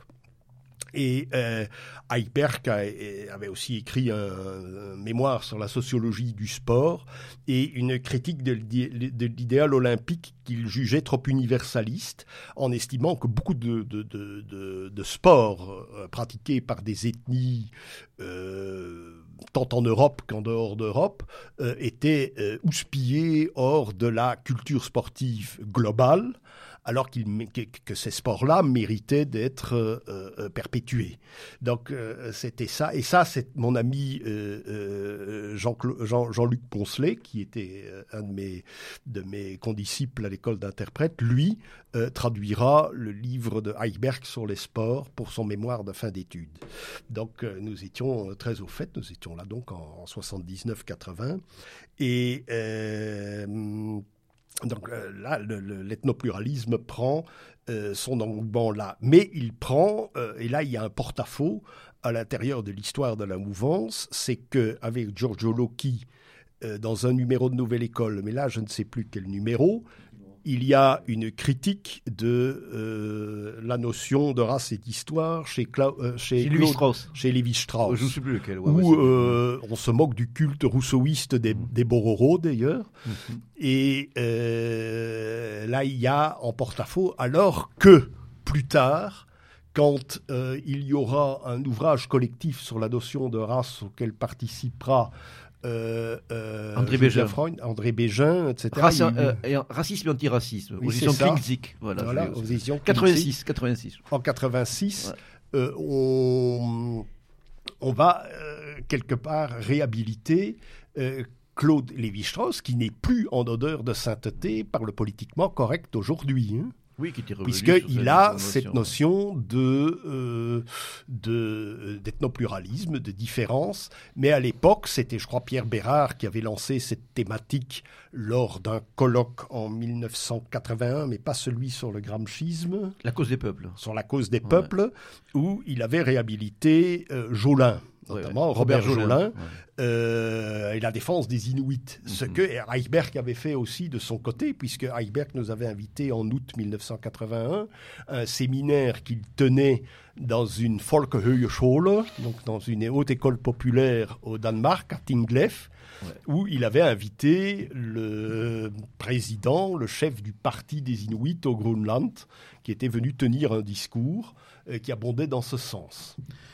D'accord, oui, donc c'est à, l'époque aussi... où Guillaume, bon, bah, Guillaume était, pour le droit à différent, oui, le droit il était parti en vacances au mois d'août 1981 parce que euh, nous étions seuls dans les bureaux euh, rue Charles Lecaux, qu'il n'y avait plus personne.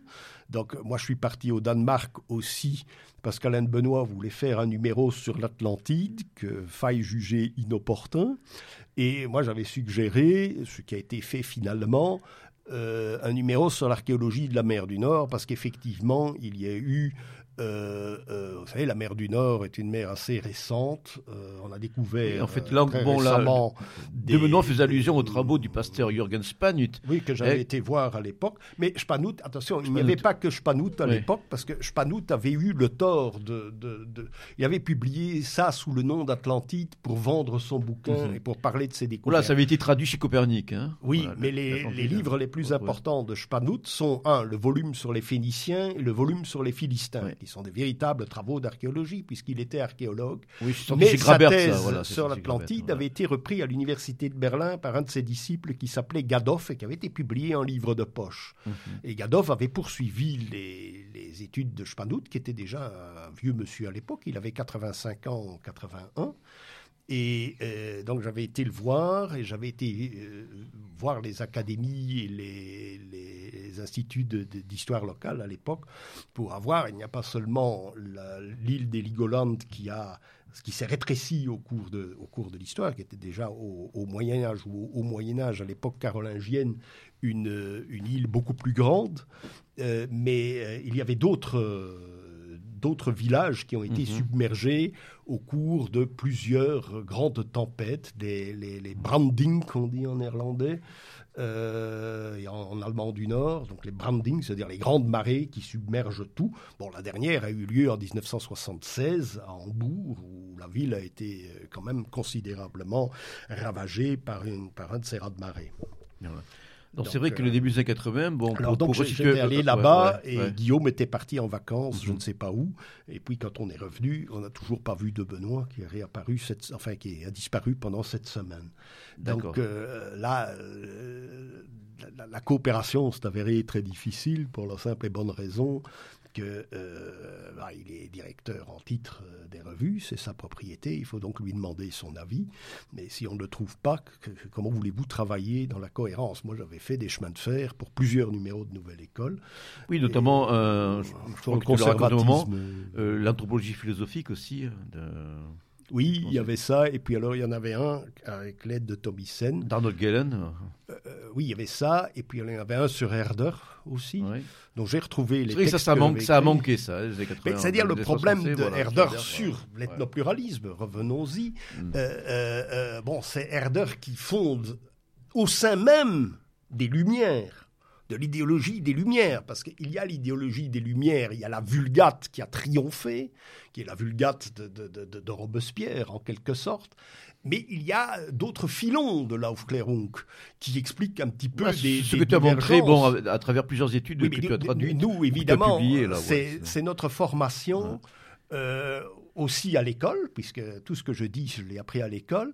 La formation, c'est euh, l'histoire de la littérature néerlandaise. Euh, quand est-ce qu'elle réémerge? Elle réémerge avec les Lumières par un certain Verlooy qui deviendra le premier maire jacobin de Bruxelles. Mais Verlooy, lui, il dit, ben voilà, c'est euh, le filon indo-européen, enfin, on disait japhétique à l'époque, à la suite mhm. de Leibniz d'ailleurs. Et euh, il il, en parle et il, veut revenir aux matrices linguistiques de chacun des peuples européens. Donc il développe un Aufklärung herdérien au sein même du jacobinisme français de la, de, la première mouture. Donc là, euh, nous le savons, puisque ça fait partie de l'histoire de notre littérature, et euh, euh, il y avait donc une nécessité, mais qui, était, qui avait pourtant, Herder a été très très bien introduit par un certain Max Roucher, qui était son traducteur en français. Ça paraissait chez Aubier-Montaigne. Et il y avait la théorie de l'histoire de Herder, qui est quand même très limpide, parce qu'on ne jargonne pas au XVIIIe siècle, les théoriciens des Lumières, de l'Aufklärung, ne jargonnent pas, ils expliquent les choses euh, euh, euh, très prosaïquement, et Herder est aussi quelqu'un qui veut voir les peuples tels qu'ils sont, et qui va partir à cheval de Riga, puisqu'en fait il est balte, hein, il est germano-balte, et il va arriver jusqu'à Nantes parce qu'il veut voir l'Atlantique et il va décrire tout ce qu'il voit, de même que la sœur et la mère de Schopenhauer vont faire un voyage et ils vont décrire même la commune de forêt dans laquelle je, je, j'habite, et qui vont, elles vont faire toutes les, toutes les, ces grands voyages des, des, gens riches au XVIIIe siècle, le, le, le, début du tourisme avec, avec Thomas Cook qui est ruiné maintenant, mais Thomas Cook, ben, il organise des voyages pour euh, les Anglais riches pour aller jusqu'au lac de Genève, au lac Léman, pour voir les Alpes et l'hôtel euh, euh, Beauregard est toujours, euh, est toujours présent là et fréquenté par les très riches Anglais parce que le matin, quand on se lève, on peut éventuellement voir le Mont Blanc. Donc il y a cette pérégrination qui, qui il y a celle de Lord Hamilton à Naples et à Pompéi autour du Vésuve et, tous, tous ces voyages fondent en fait l'ethnopluralisme. Mhm. Alors c'est aussi l'époque où Guillaume... Et ça n'a pas, été, ça n'a pas été exploité vous publie, bon, euh, sous forme malheureusement que de brochures, hein, à diffusion restreinte, donc aux éditions du Labyrinthe, dont des brochures qui montrent aussi bon, son, côté vraiment réalitaire et pragmatique, notamment sa petite brochure intitulée Contre l'économisme, principe d'économie politique, hein, que j'ai relu d'ailleurs pour préparer cette émission et qui se révèle encore aujourd'hui extrêmement actuelle. Oui, parce que nous limpide, hein, mais oui, mais et, c'est actuel, et c'est aussi la raison de cette émission, la raison de la publication de ce bouquin, c'est que l'œuvre de Guillaume Fay est une œuvre bon, qui est euh, fermée sur elle-même, puisque malheureusement il est décédé, mais elle contient des pistes qui sont en jachère. Oui, parce que pas été je pense qu'on lui a reproché voilà, de parfois approfondir. Non, et ça, c'est euh, l'article que je. font parfois académie. C'est l'article que je t'ai remis, qui venait de la revue Artus, la revue mhm. culturelle bretonne, où là, il énumère de manière un peu compilatoire d'ailleurs un ensemble de pistes scientifiques euh, sur des réflexions sur la nouvelle physique, euh, etc. Il cite toute une série de noms qui sont probablement des lectures qu'il a, qu'il Mais a, qu'il a faites à l'époque. Et, et là, il y a, euh, il y a, des, il y a des filons à, à- à réexploiter. D'ailleurs, tu soulignes bon, dans, dans ton texte qu'à cette époque-là, il a fait deux journées organisées par un collectif de recherche sur le monde contemporain, avec Oui. des figures comme Ah. Bazarab Nicolescu, Ah oui, hein, ça, comme, euh, comme, Jules Monroe. Donc, euh, euh, Manuel de Dieguez. donc euh, là aussi, il était vraiment en phase aussi avec parfois des, bon, des, des figures qui n'étaient pas de, de la mouvance, notamment issues de, de la sociologie, de la philosophie.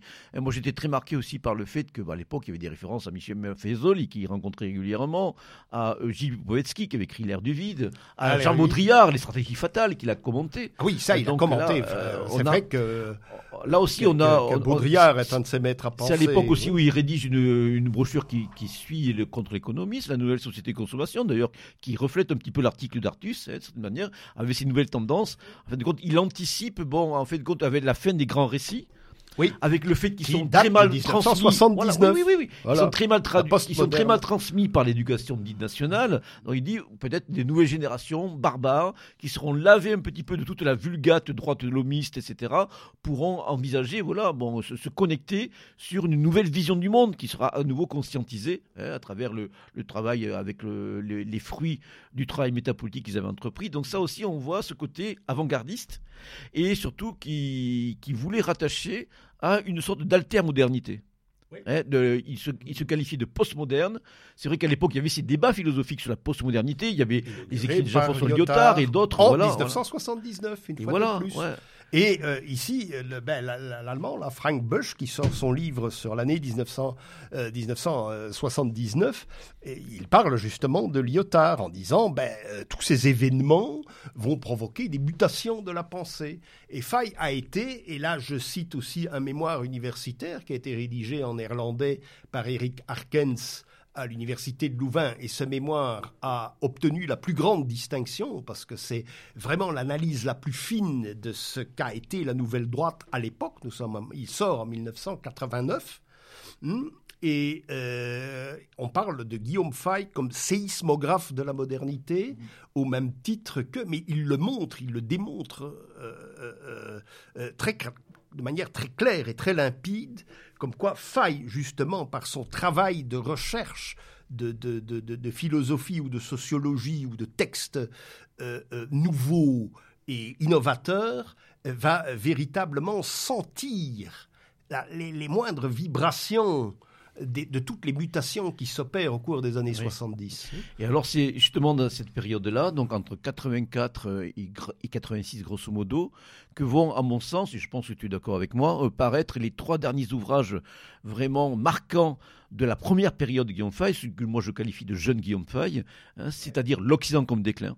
Oui, je suis. Oui, voilà, ça. donc en Ah, 84. L'Occident comme déclin. Oui, Le nouveau discours à la nation européenne, préfacé s'il vous plaît à l'époque par un gaulliste de gauche comme Michel Jobert, qui était paru d'ailleurs chez un éditeur qui avait pignon sur rue, l'édition Albatros. Donc il avait Et- fait ça lui-même. Il Voilà. était sorti du carcan de la, de, de- de- de la, du carcan un peu sectaire de, la mouvance. Et là, on voit justement bon, Et il avait réussi voilà. à publier cet une vision audacieuse d'une Europe impériale, une Europe grande continentale, déjà le terme d'Eurosibérie, hein, euh, face au condominium américano-soviétique, et aussi, bon, déjà, s'approfondir sa vision positive de la technique, sa vision faustienne, ou une technique, bon, qui est euh, pensée comme telle, conscientisée et mise au service d'un projet de volonté de puissance collective, hein, euh, politique et, économique notamment.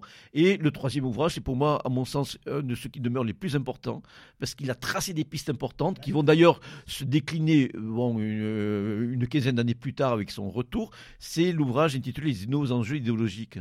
Et là, c'est extrêmement intéressant parce qu'on parlait, on- tu le disais tout à l'heure, c'est sûrement un, de- un des premiers à avoir bon, euh, mis en avant ce, ce, con- ce- ce- ce terme d'identité, de, de défense d'identité. Et donc, euh, comme on peut le voir euh, à travers les, les chapitres qu'il avait consacrés, donc il y a quatre grands chapitres dans cet ouvrage, hein, où on voit qu'il parle de la société multiraciale, société multiraciste hein, déjà, donc des accents familiers. Voilà, aussi, mais notamment, le- le- il y avait le commentaire à l'époque, dans le numéro sur- euh, 48-49 sur euh, le tiers-mondisme, à l'époque où De Benoît sortait son ouvrage sur le, euh, sur le tiers-monde, Europe tiers-monde, même combat. Donc il y avait une, une recension positive de, de l'ouvrage de, de Jean-Yves Le, Le Gallou pour la préférence nationale. hein. Là aussi déjà on anticipe, on voit que le, deuxième Guillaume Fay qui reviendra des, dans le combat des idées en 98 est déjà en germe, de cette manière. Et puis on a après bon, des, articles qui approfondissent notamment les pistes tracées par Jojo Loki, hein, avec la tradition à, de, la lueur de l'âme faustienne, la technoscience aussi donc au service d'un projet grandiose, donc euh, avec aussi cette capacité de, de Guillaume euh, de, de s'approprier euh, un style philosophique, hein, euh, un discours philosophique qui va ensuite bon, plus, simplifier et plus vulgariser dans sa deuxième phase, de cette manière. Oui, il y a euh, justement les nouveaux enjeux idéologiques, c'est effectivement un peu le, le champ du cygne, c'est le dernier ouvrage du faille numéro un, je dirais, du faille des années 70.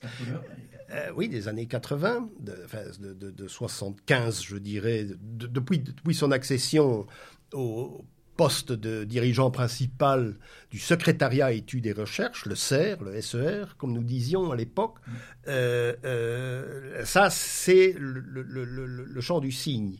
Il constate que, son, notamment son discours sur les technosciences, son discours sur la volonté de sortir du monde marqué par la conscience christianomorphe euh, n'est pas accepté au profit de répétitions, ce qu'il dira d'ailleurs dans son bilan, dans le, bilan de son militantisme au sein du Grèce. Il va dire ça n'a pas été accepté au profit de répétitions ou de ritournelles qui n'avaient plus rien à voir avec euh, les enjeux ou les les enjeux justement de notre époque postmoderne, de notre, de notre époque euh, euh, qui voulait sortir, où il y avait les velléités de sortir de la, post, de la, de la modernité, ce qu'elle n'a toujours pas réussi à faire euh, en 2019 aujourd'hui, l'année de sa mort. Mm-hmm. Hum? Donc il y avait ça, mais il faudrait parler aussi de celui qui a été quand même un de ses impulseurs et une figure paternelle pour lui, euh, c'est Jason, un grec, Jason Adjidinas, qui avait été recteur de la faculté de droit de l'université d'Athènes et du Pirée, euh, et qui avait été membre du Grèce et qui s'est retrouvé, que j'ai euh, appris à connaître en 1980, où l'école des cadres du Grèce avait été placé sous la, non pas sur le patronage, mais sous le souvenir d'un certain Thémistoclès Savas, qui était un militant grec qui s'était tué en moto dans les montagnes de l'Épire. Donc Jason Adjinas était venu avec une délégation grecque, et euh, Jason avait invité Guillaume Fay, un petit peu plus tard, après cette université d'été, à prononcer un discours à l'université d'Athènes, et un discours qui s'appelait euh, justement Le système a tué les peuples et je possède, je devrais vous, faire une photocopie d'ailleurs, je possède le texte, c'est le noyau, c'est la première esquisse du système à tuer les peuples. Et puis il euh, recommencera, il aura une deuxième conférence avec des grandes sommités comme Lucien Sfez, Maffezoli, euh, etc. Il se rendra une deuxième fois à Athènes en, deux, en 82, où il tiendra une conférence surtout sur euh, le langage euh, du libéralisme occidental comme euh, un blocage, comme un blocage de la civilisation européenne. Donc c'est une deuxième grande idée. Jason Adjidinas disparaîtra euh, fin 1985, début 1986, euh, Faye n'a plus aucun soutien, il n'a plus de poumon extérieur. Avec Alginas, il avait un poumon extérieur parce qu'il y a eu encore plusieurs séminaires auxquels je n'ai jamais participé. Il y a eu plusieurs séminaires en France, en Belgique et en Grèce, euh, patronnés par Algidinas et financés par euh, euh, l'université, les universités grecques. Donc, euh, Faye va perdre Algidinas et j'aurai un dernier café sur la grande place de Bruxelles avec Alginas suite à quelque chose d'étonnant dont il faut parler aussi, justement, quand on parle de, ces options euh, euh, hostiles au phénomène, au phénomène, au pluriel, au phénomène migratoire que nous connaissons aujourd'hui euh, sur un mode crescendo, il, il avait participé à Mons, dans le Hainaut, à un colloque euro-arabe, euh, mais par les partisans arabes, évidemment, d'une option, euh, je dirais, bassiste ou kadhafiste. Et euh, mais là, on se dit, la question m'a été souvent posée en disant, voilà, Guillaume, Fay et vous-même, vous avez participé avec Pierre Bérard d'ailleurs à un colloque euh, euro-arabe et puis après, euh, il prend immédiatement parti. Je dis oui, mais le contexte, et ça je l'explique bien, le contexte est totalement différent à l'époque. Nous avons des forces dans le monde arabe qui veulent, euh, je dirais, bon, qui veulent leur indépendance nationale, bien entendu, mais qui veulent un modèle et une structure étatique qui fasse que cette indépendance nationale soit garantie. Et ce modèle étatique, ben c'est un modèle gaulien ou un modèle inspiré, euh, je dirais, par des idéologies kiritaires, pour prendre un... un... je dirais kiritaire, parce qu'il n'y a pas d'imitation possible d'une idéologie fasciste qui est hégélienne, Hegel dans le monde arabe on ne connaît pas, euh, qui soit marxiste, parce que Marx, euh, ben, ça, ça, ça, ne marche pas dans, le monde arabe non plus, ou euh, qui soit Völkisch national-socialiste, parce que ça ne marche pas dans les pays arabes non plus. Donc euh, il faut quelque chose qui soit différent. Et euh, bon, en Syrie, c'est plus évident. En Égypte, c'est un modèle nassérien. Et euh, nous n'avons pas d'extrémisme musulman.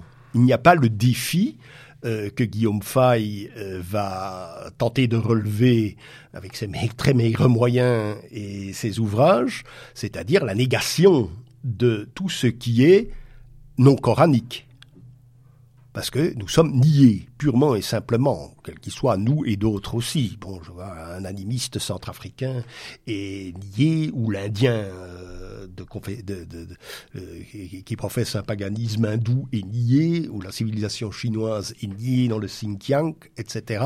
Oui, la, chiite, hein, ceci ou même un chiite nié, ou, même un, musulman qui dit, ben oui, moi je veux un système militaire, puisqu'on le traitera de pharaonique, comme le dit très bien Gilles Kepel, etc. Donc nous sommes dans une situation complètement différente.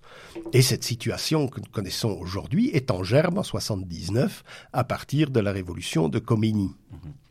Moi, je voudrais terminer, euh, enfin revenir pour terminer éventuellement donc avec euh, la première période de, Guillaume, hein, le, jeune Guillaume Fay, ben, sur un sentiment personnel, hein, euh, qui fait que bon, relatif au fait que moi j'ai découvert la pensée de Guillaume à 20 ans.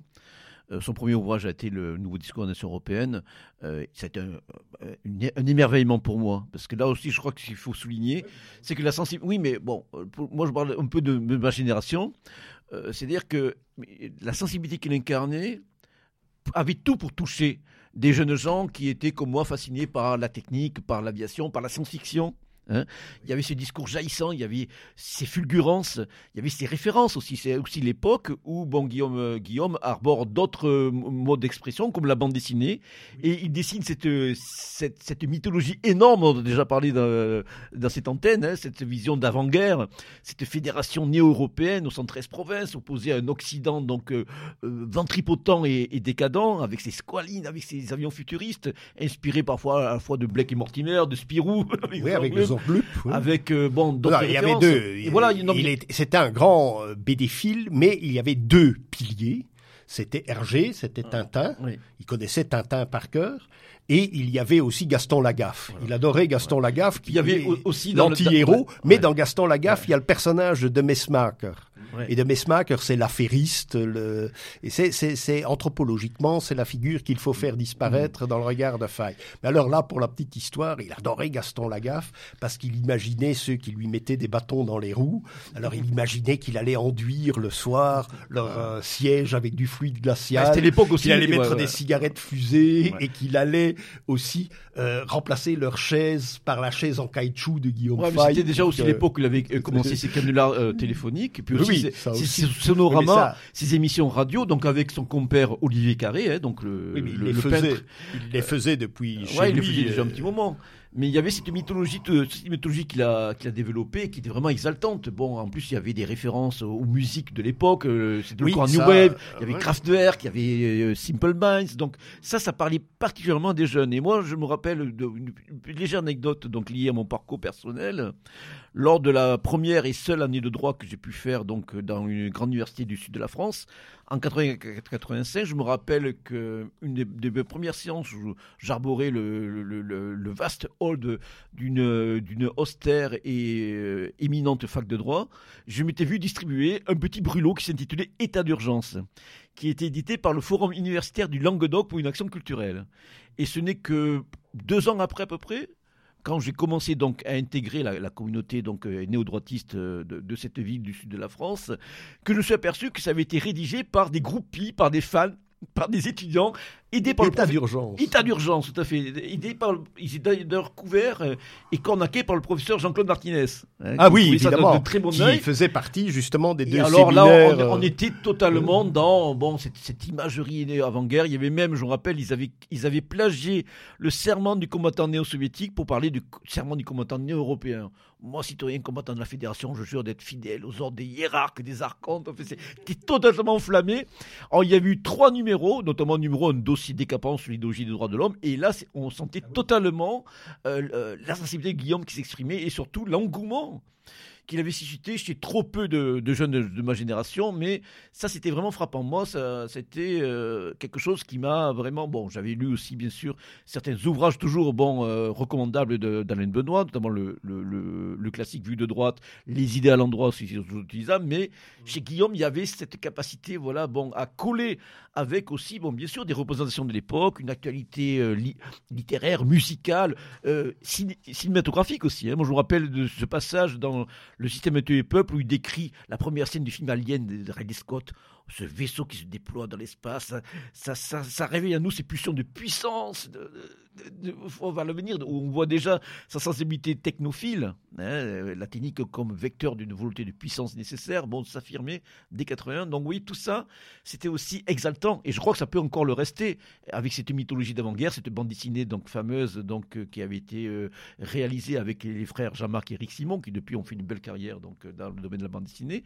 Et puis, comme tu disais, dans son champ de signes son signe, c'est la fin des années 86, début 87, où là encore, il co-signe un ouvrage sous pseudonyme, d'ailleurs que toi, bon, ben, dont tu as parlé, parce que tu as assisté à ces conférences, c'est la sophidéologie. Ah oui. Donc voilà, co-signé avec le fils de, de l'historien d'art René Huyghe, François Bernard Huyghe, et là aussi qui est un ouvrage quand même qui a marqué son temps. Oui, mais ça c'est la première critique du, du politiquement correct et de la langue de coton.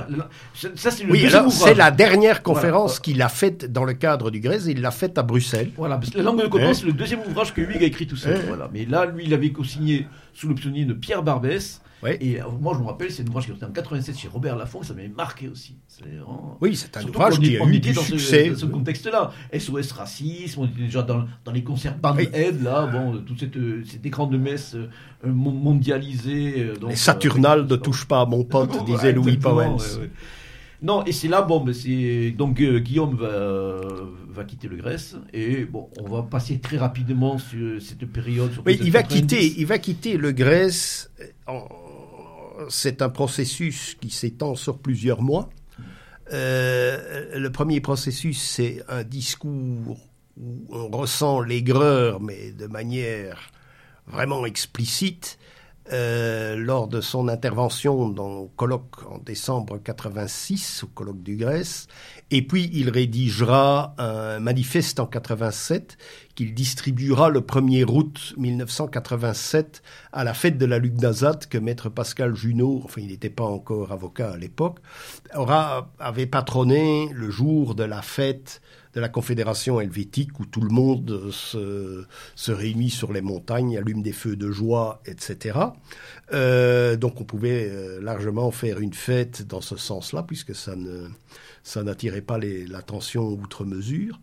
Et euh, Guillaume Fay l'a distribué là, il est arrivé avec Tilnon, et euh, il y avait Robert Petit, qui était secrétaire général du Grèce, qui disparaîtra dans un accident de la route aussi, malheureusement.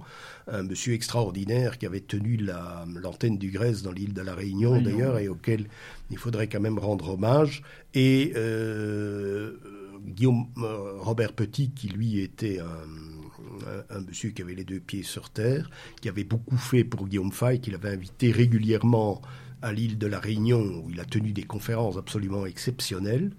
euh, Robert Petit dit bah oui, on va essayer de s'arranger. Et puis finalement, Guillaume n'a pas tout à fait tort, mais ce manifeste n'est pas du tout agressif.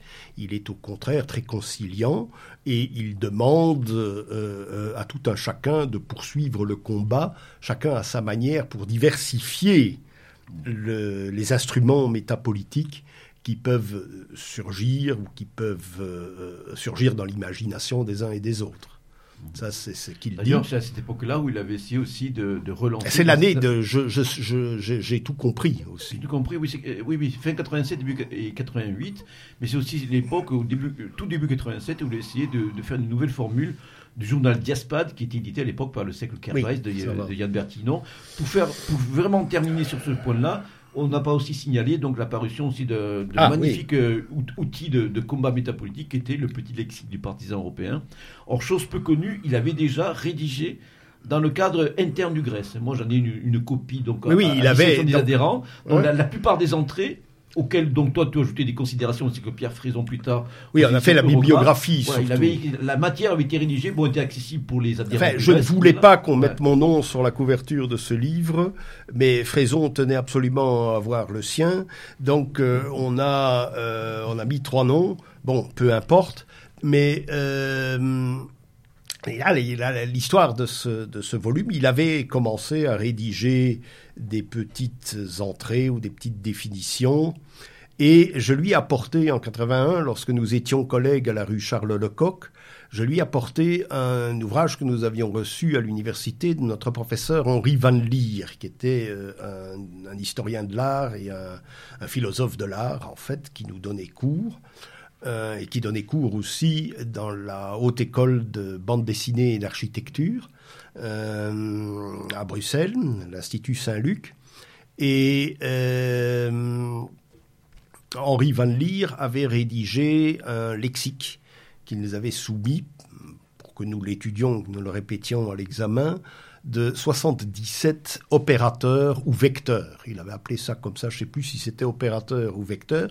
Et Guillaume Fay lui rend hommage dans euh, l'article d'Artus. Mhm. Il a lu Van Lier avec grande attention et dès qu'il a eu le lexique des opérateurs ou des vecteurs de Van Lier, il a dit il faut qu'on fasse pareil. Et lui, aussitôt dit, aussitôt fait, est sorti ce petit lexique, une première, une deuxième, une troisième bouture, jusqu'au moment où ça a été euh, euh, jugé inapte à la parution. Euh, dans les locaux de la rue Charles Lecoq. Et alors, je, Fay était très déçu. Alors, je dis, ça n'a pas d'importance. On le tirera à Liège et tu l'auras dans 15 jours. aussitôt dit, aussitôt fait. Euh, ça a été fait par les amis de Fraison, c'est-à-dire Jean-Marie Simard, décédé également dans un accident de moto. Voilà, et puis ça a connu beaucoup de, de multiples oui, alors ça a été pillé, ça a été pillé, ça a été euh, euh, Batskin en a fait un, Boucher en a fait un. enfin bref, il y en a, il y en a eu toute une série, et tant mieux d'ailleurs. Oui, mais d'abord Guillaume Fay n'a pas touché un, de premier ordre. n'a pas touché un bal de les, bibliographies, bien sûr, sont peu, sont peu dépassées. L'article de géopolitique et d'autres mériteraient d'être remis à jour. Mais c'est d'ailleurs cette base-là qu'il utilisera pour son Pourquoi nous combattons. Pourquoi nous combattons, qui aura un succès euh, euh, remarquable aux États-Unis et en Allemagne. Voilà. Alors je pense qu'on peut passer Parce rapidement. attention, euh, Martin Zellner, là, le, chef de file des identitaires autrichiens, euh, se réclame très régulièrement du petit lexique euh, du partisan européen, dans le Warum wir kämpfen, que Pierre Krebs a, a d'ailleurs édité, et dont la, la, préface par Pierre Krebs, c'est la plume, euh, comment c'est encore, la plume revolver de Guillaume Fay. Voilà, le texte que vous trouvez dans, dans, le Guillaume Fay, hein, cet esprit fusé. Alors je pense qu'on peut passer rapidement hein, sur la période 90. On sort, d'un aspect purement, purement politique. Après, Bon, c'est vrai qu'il y a certains aspects qui éclairent sa personnalité, mais euh, bon. Oui, voilà. Bon, ben c'est vrai qu'il continue ses canulars téléphoniques, même à la, télévision. Bon, euh, il fait des, il, signe dans, dans, plusieurs titres de, de, la presse mainstream, comme Paris Match, VSD, l'écho des savanes. il se lie avec des personnages comme Pierre, euh, Pierre Béranger, par voilà, exemple. De Skyrock, ce, qui fut jadis la voix du lézard. il a fait ses débuts de la voix du lézard. Bon, il y a ce retour, donc sur le front métapolitique en 98. Hein, avec, Oui, je crois, c'est-à-dire- un premier entretien avec qui réfléchit réagir, qui où, il parle beaucoup de la musique, Ouais. mais moi qui m'est un domaine assez étranger, puisque je suis resté très classique et très médiéval euh, sur, sur ce plan-là. Euh, donc, euh, euh, il, il en parle dans Réfléchir, Agir, qui à l'époque était dirigé par Éric Rossi, qui a Mhm. fait un excellent, une excellente thèse Ah, universitaire universitaire, ouais, ouais. sur les, la mouvance nationale révolutionnaire, ce qui a été certainement euh, euh, la meilleure thèse sur, euh, sur le sujet en, en France depuis, depuis toujours. Et euh, là, on se dit, tiens, Guillaume Fay revient. Et puis, c'est un ami, un certain David, qui euh, euh, euh, me dit, je vais essayer de le... qui travaillait pour réfléchir et agir, qui dit, je vais essayer de le récupérer. Effectivement, début 98, il, il voulait me revoir et il est venu avec euh, cet ami, il est venu à Bruxelles. Et euh, le bouquin sur l'archéofuturisme était déjà sous presse, Qui est sorti aux éditions de l'encre. aux éditions de l'encre. Et là, s'amorce la coopération entre Guillaume Fay et les éditions de l'encre, Voilà. qui vont donner de, très euh, beaux fleurons. Oui, dans- ben, là, l'œuvre une, de- une- une édition réactualisée d'une nouvelle édition Nation européenne, hein, et surtout la colonisation d'Europe, là, qui va faire du bruit. À la colonisation de l'Europe, qui lui faudra les, les, les foudres d'un juge Voilà, parisien. l'intérêt de la justice. De la, Non, mais tiens, c'est la 17e pas- chambre. La hein. 17e chambre. Ouais. Mais alors, Ouais. c'est qui est très. J'aime bien citer cette anecdote parce qu'aussitôt que sa condamnation est, est, euh, prononcée, la princi- une des principales revues flamandes qu'on trouve chez chez le dentiste, chez le médecin, partout où il faut attendre, Menzo a décidé d'interviewer Guillaume Fay et d'en faire un des théoriciens de la société multiculturelle qui est en train d'émerger. Et il est inter- interviewé, parce que ça a été, très, ça a été fait très subtilement, avec l'imam de la ville d'Anvers et une, euh, une sénatrice socialiste d'origine marocaine qui, elle, disait, mais euh, l'intégration ne passe que par le travail. Le travail dans des structures européennes. Et euh, elle avait une plume très alerte, cette euh, jeune dame. Euh, et euh, voilà, Guillaume Fay a été euh, carrément consacré. Ça, c'est vraiment le, pied de nez de la Flandre à, une justice qu'elle n'a jamais acceptée, ni en France, ni en Belgique. Par contre, c'est aussi à cette époque-là que bon, il, euh, il va être très brièvement réintégré par le Grèce, si je puis dire, canal historique, et qu'il va subir une nouvelle éviction au printemps 2000, après justement ben, une polémique qui a surgi et qui avait fait du bruit à l'époque. hein. donc, après euh, un entretien qu'avait donné Alain Benoît et Charles Champetier, à l'époque rédacteur en chef d'éléments, à la revue italienne Area, dans laquelle notamment Alain Benoît qualifiait les théories de Guillaume Fay de fortement racistes, ce qui n'était pas vraiment très opportun.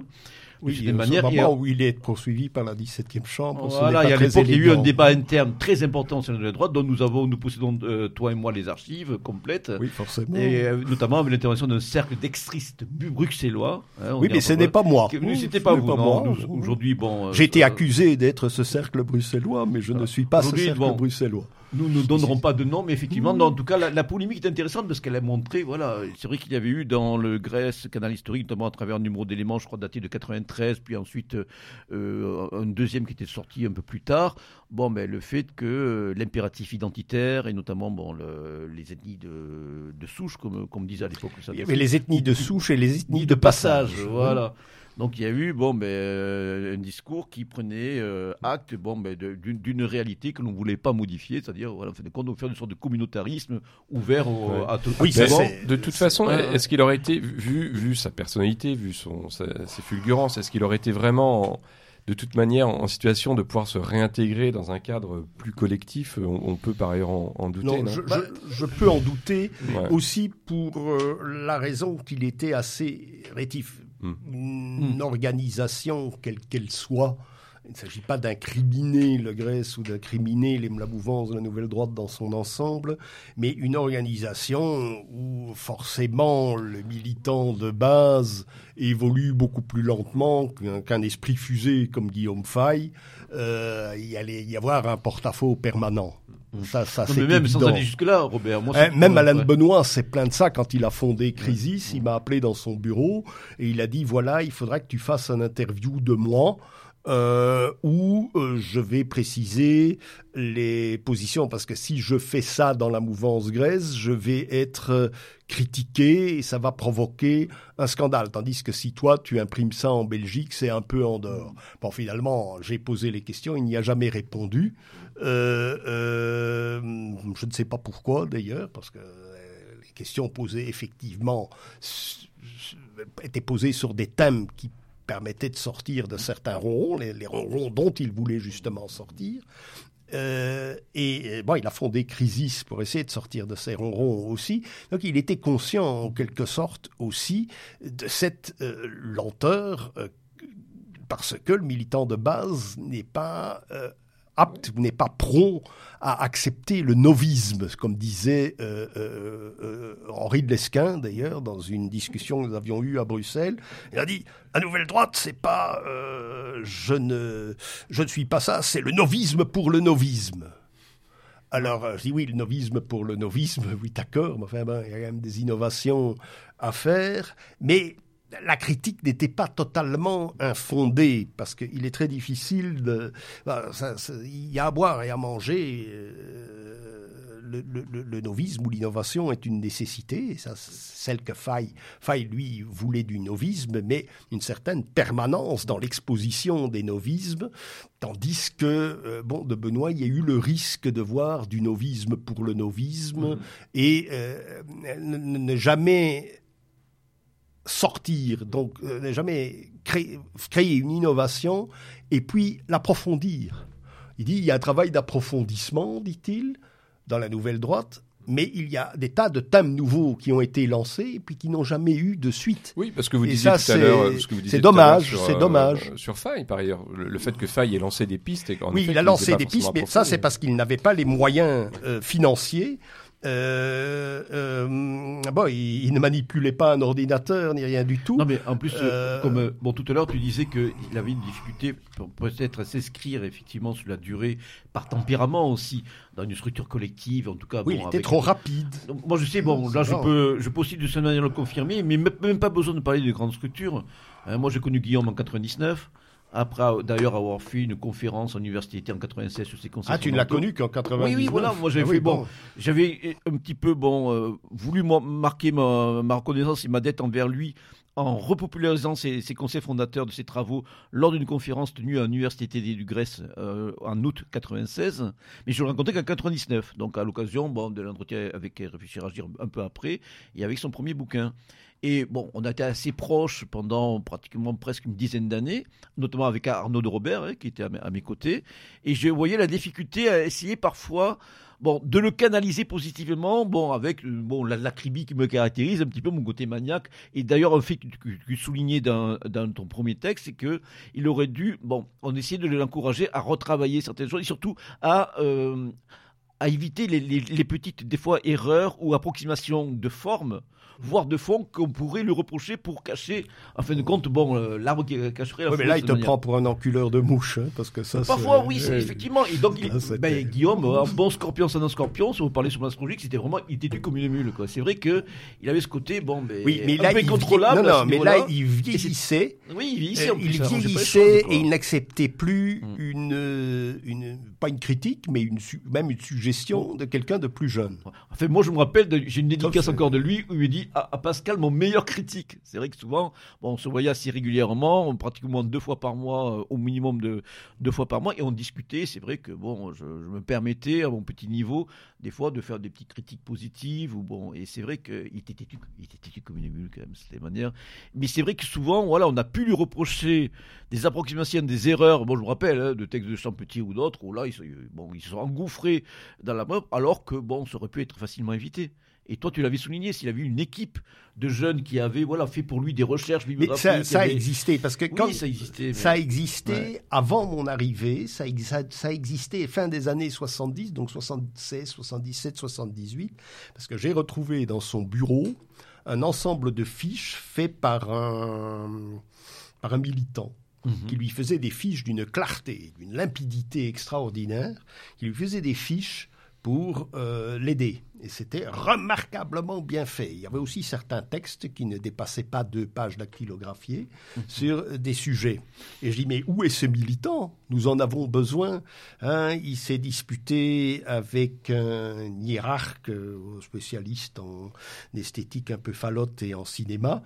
Et euh, il lui a manqué de respect, alors on l'a mis dehors. Ah bon, alors, euh, évidemment, si on met le type dehors qui, qui, qui assure une, une, aussi belle permanence dans le secrétariat études et recherches, c'est quand même un petit peu problématique. Non, mais en plus, comme tu le soulignais tout à l'heure, bon, mais à cette période-là, au début des années 2000, mais Guillaume France, il a pris un coup de vieux quand même. Oui, ça, je l'ai. Malgré tout, même s'il garde quelque chose. De, il, y a, il y a la question de l'alcool aussi. Oui, euh, très clairement. Oui, ça, ça commence à sa première déception mm. en 85. Nous avons retrouvé les traces dans mes courriers personnels avec les uns et les autres. Euh, il est très déçu en 85 à la suite des nouveaux enjeux idéologiques. Il voit qu'il ne peut pas passer, comme il le dit, euh, faire passer la mouvance de la, mm. de la, de la conscience christianomorphe au monde 3, de, l'innovation permanente, etc. Et euh, il, est, il, est déçu. Et il commence à... Et puis ça va s'accentuer en l'année 86. Et puis il, il va quitter, effectivement. Et puis alors, il va s'amuser pendant 10 ou 12 ans dans le, dans le showbiz en faisant des, des farces extraordinaires, dont j'en décris quelques-unes d'ailleurs dans, dans, dans, l'ouvrage. Et puis, il va revenir, mais il va, je l'ai vu vieillir 11 ans après, bien qu'on se soit parlé, mmh. comme je le dis, comme mmh. si la réunion du CERF, la dernière, avait eu lieu une semaine auparavant. Mais euh, le, les photos indiquent en 98, quand il vient présenter l'archéofuturisme à l'université d'été de synergie européenne dans le Trentin, il a encore le, poil noir, il a, il a encore, il est, on le voit très énergique sur, euh, sur la photo. Et puis on a une photo euh, en 2000 où il a pris un sacré coup de vieux en deux ans, et puis une photo en 2001 ou 2002 où il a encore pris un coup de vieux. Ah, C'était bon, à moi aussi, si tu veux. mais, mais, bah, tout le monde, tout le monde mais après c'est sur, sur, la rapidité. Mais là, c'est très rapide, et alors ça va s'accentuer parce que je le reverrai. Euh, surtout en 2007, oui, en 2007, euh, euh, là, il, y aura un colloque avec les anglo-saxons, avec Griffin et avec David Duke d'ailleurs, un colloque en Flandre euh, où la radio était présente, on n'a jamais trouvé à redire, alors on craignait le pire évidemment. Eh bien non, euh, ça s'est très bien passé, sauf qu'il était dans un état à la tribune, si bien que David Duke s'est tourné à côté de moi et m'a dit He remembers me of a French, very well-known French actor. Il me rappelle un acteur français très connu. What's his name again? Quel est donc son nom? Alors je dis Louis de Funès. That's it, that's it. Et euh, évidemment, l'anglais était atroce. et euh, il était dans un état épouvantable, évidemment. Non, mais surtout, bon, dans, dans le livre collectif, tu rappelles, euh, tu reprends des extraits de, du texte que Pierre Vial donc, a rédigé. À l'occasion de cette disparition. rédigé un texte. Je suis d'accord avec toi. Fait, bon, voilà, il, lui met aussi bon, ses, ses excès Hein, bon, les excès sont, sont, dus, mais ils commencent en 85. De, profondes blessures intérieures. Oui, mais le courrier que, je te, que, je viens de photocopier pour, pour, tes archives, c'est ça. Hmm. Ça commence à, à, la fin de la première. Il, a 15 ans de militantisme non, on sait plus, c'est Grèce, et il voit que ça n'a mené à rien. Hmm. Il n'a pas terminé. Il a, il a terminé ses études universitaires. Il a passé les examens avec euh, brio, mais il les a pas tous passés, donc il n'a pas le diplôme il n'a rien. Et il a 37 ans. Alors, enfin, diplôme, il est diplômé de Sciences Po. Quand même. Hein. Bon, il, est licencié. Oui, mais apparemment, non, parce qu'Adjidinas voulait qu'il rédige et qu'il termine un, mémoire. Oui, non, non, là, tu parles de docteur. Là, tu parles de doctorat, je crois. Oui, je ne sais plus exactement, mais, Adjidinas, et alors le docteur mm. Colette, qui l'avait engagé dans sa faculté à Besançon, dans la faculté de médecine, pour donner un cours d'histoire de, de, la sexualité euh, aux infirmières et aux obstétriciennes, donc euh, dans cette faculté-là, euh, euh, avait dit oui, bon, ici, il peut donner un cours de sociologie, là, ça n'a, ça n'a pas grande importance, mais pour donner plus que ça, il, il fallait, il, Mhm. fallait donner des sûr, garanties. Et il, est, il était en porte-à-faux par rapport à ça, ça c'est, ça, c'est- ça, c'est évident.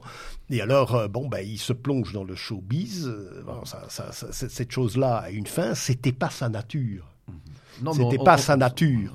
Euh, oui, c'était sa nature. Mais entre-temps, il a combien? Il a près de 50 ans quand il revient. Il a 50. Oui, il a. Non, mais pour ceux qui, ceux qui l'ont connu, Il a toi, 50 toi comme moi, bon, c'est vrai que bon, il y avait parfois des côtés excessifs, parfois des côtés agaçants chez Guillaume, mais on Bon, sent- moi, je ne les ai pas connus. Oui, oui, moi, je les ai un petit peu Oui, connus, mais bon, faut- Parce que quand il venait en Belgique, il était extrêmement calme, Mm. parce qu'il était euh, de manière euh, très paternelle, il était encadré Mm. par Georges Dupin et par son épouse, qui, qui faisait tout pour lui. Et alors en plus de ça, quand il était là, il mangeait à sa faim, il avait euh, une cuisine absolument exquise, etc., ce qu'il n'avait pas tous les jours.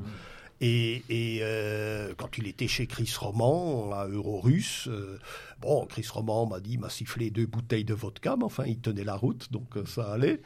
Ouais, enfin, bon, moi, j'ai- plusieurs fois remarqué qu'il n'a pas pas- fait de pas scandale, il n'a pas cassé le mobilier, non, etc. Ce qu'il a fait chez aux éditions du Lore, ça oui. Non, mais c'est vrai que quand, Mais, euh, euh, quand il avait un, un peu trop bu. Mais je crois ça- qu'il faisait le pitre en France et pas ailleurs. Oui, hein. Mmh. mais écoute, c'est- vrai qu'il ne pouvait pas, peut être parfois désagréable. Mais bon, pour revenir à ce qu'on disait, moi je trouve que ce propos de Pierre Vial illustre bien ce que je ressens profondément. Il y a, il y a- il y a eu vraiment une, une blessure intérieure. Bon, la nouvelle droite a toujours été bon, sa, sa grande famille, en fin de compte. C'est Mais c'est c'est là le combat de sa voulait- vie. Et là, il a, Oui, il a été blessé à ça. plusieurs reprises. Il a été blessé profondément. Il aurait voulu reprises, rester quoi. dans Ouais, un ouais. cadre euh, tel, euh, avoir un salaire même minimal, euh, et être dans ce, dans ce mouvement Ouais.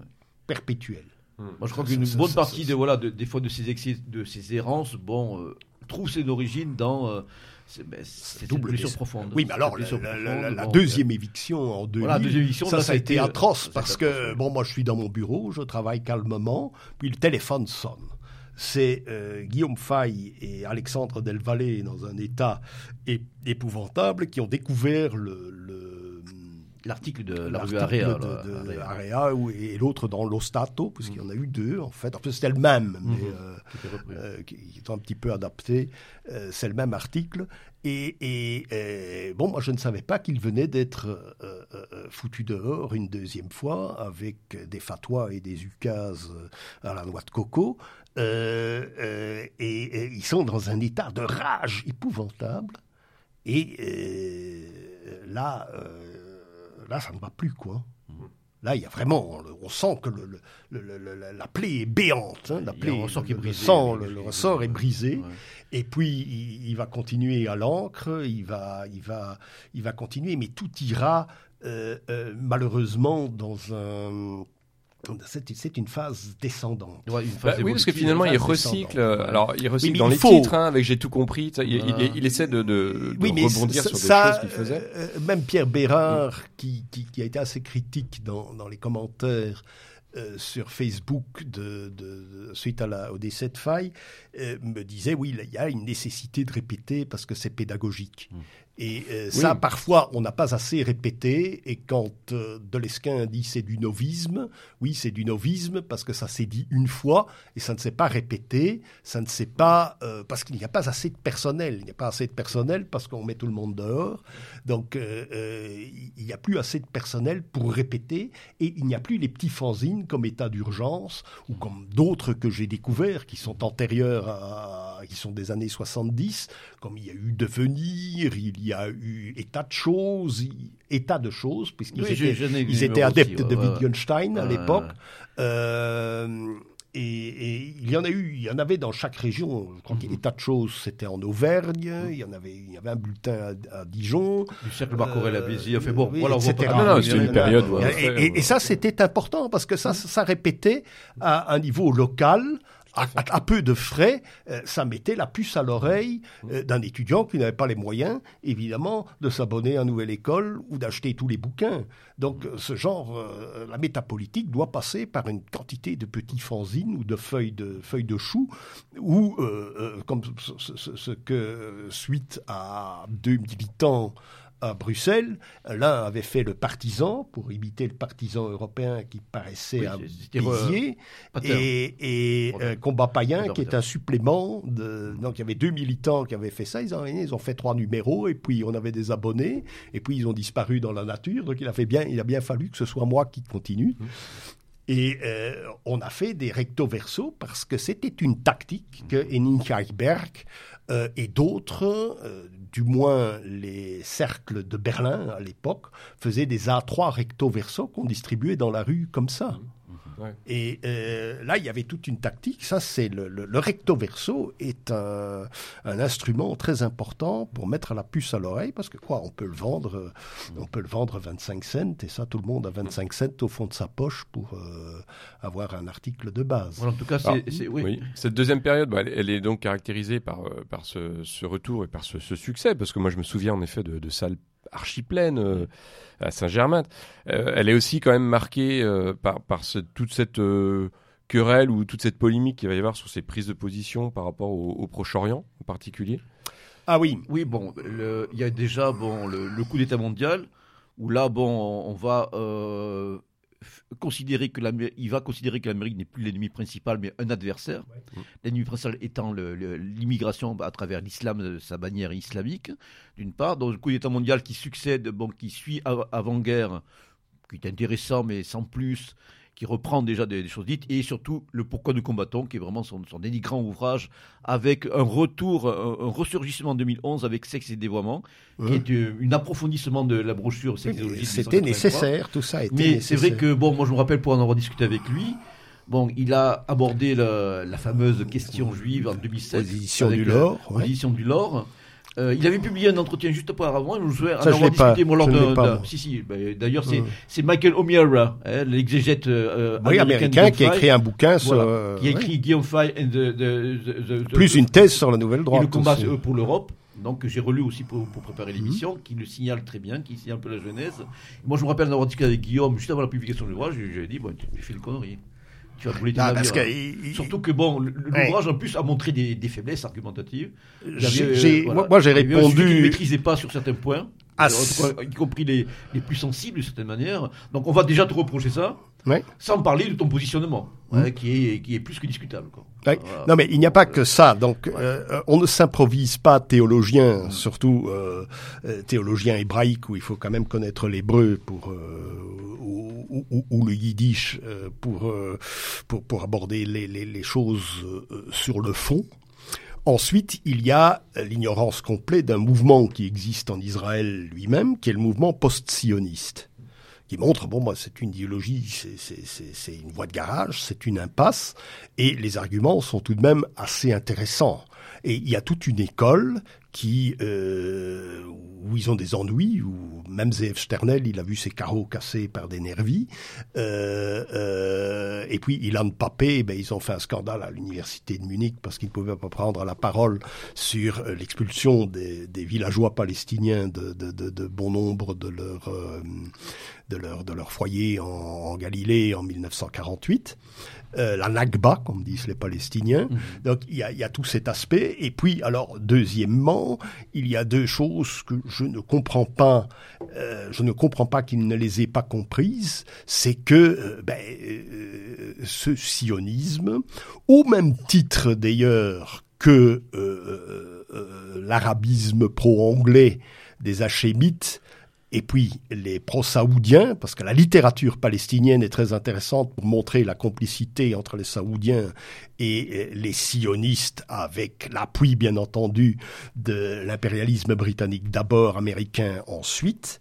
Euh, euh, euh, toute cette problématique montre que tant l'islam fondamentaliste tel que nous le connaissons aujourd'hui, que le sionisme à l'époque et aujourd'hui, est manipulé par l'ennemi principal qui reste les États-Unis. Je l'ai dit devant lui, je ne l'ai pas caché. Nous nous sommes retrouvés en 2006 dans un grand colloque international à Bayreuth où je remplaçais euh, Pierre Vial qui était aux obsèques de Jean Mabir ou qui était à une euh, réunion, je ne sais plus si c'est les obsèques ou si c'était une réunion en hommage à Jean Mabir. Oui, oui.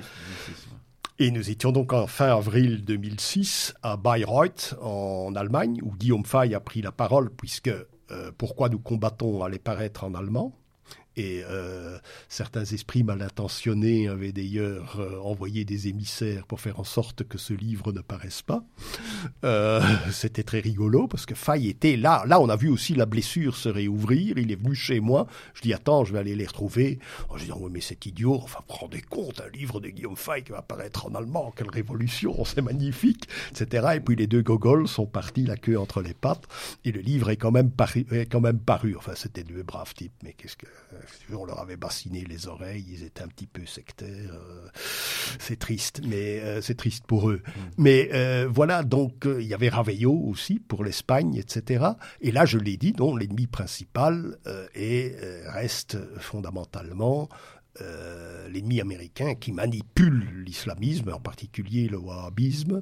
Et euh, bon, ce texte est euh, paru d'ailleurs dans la trilogie Europa, paru aux éditions Bios. Hein. Il y a toute une série de conférences que j'ai fait sur la, manipulation des extrémismes musulmans par, par le, deep state, par l'État profond américain. Bon, justement, en parlant des, des ouvrages aussi, bon, bah, qui n'est pas indispensable de, de paraître sur le plume de Guillaume, il y a celui que tu n'as pas, toi, d'ailleurs, c'est comprendre l'islam hein, chez Tatami. Oui, mais ça, c'est la même chose. Oui, voilà, je moi, je peux te le dire. Bon, moi, je. ouais, oui, c'est le même principe. Bon, pour l'avoir lu, Bon, mais c'est encore c'est un ouvrage aussi qui montre d'énormes faiblesses hein, au niveau tout simplement bon analytique, hein, euh, euh, historiographique.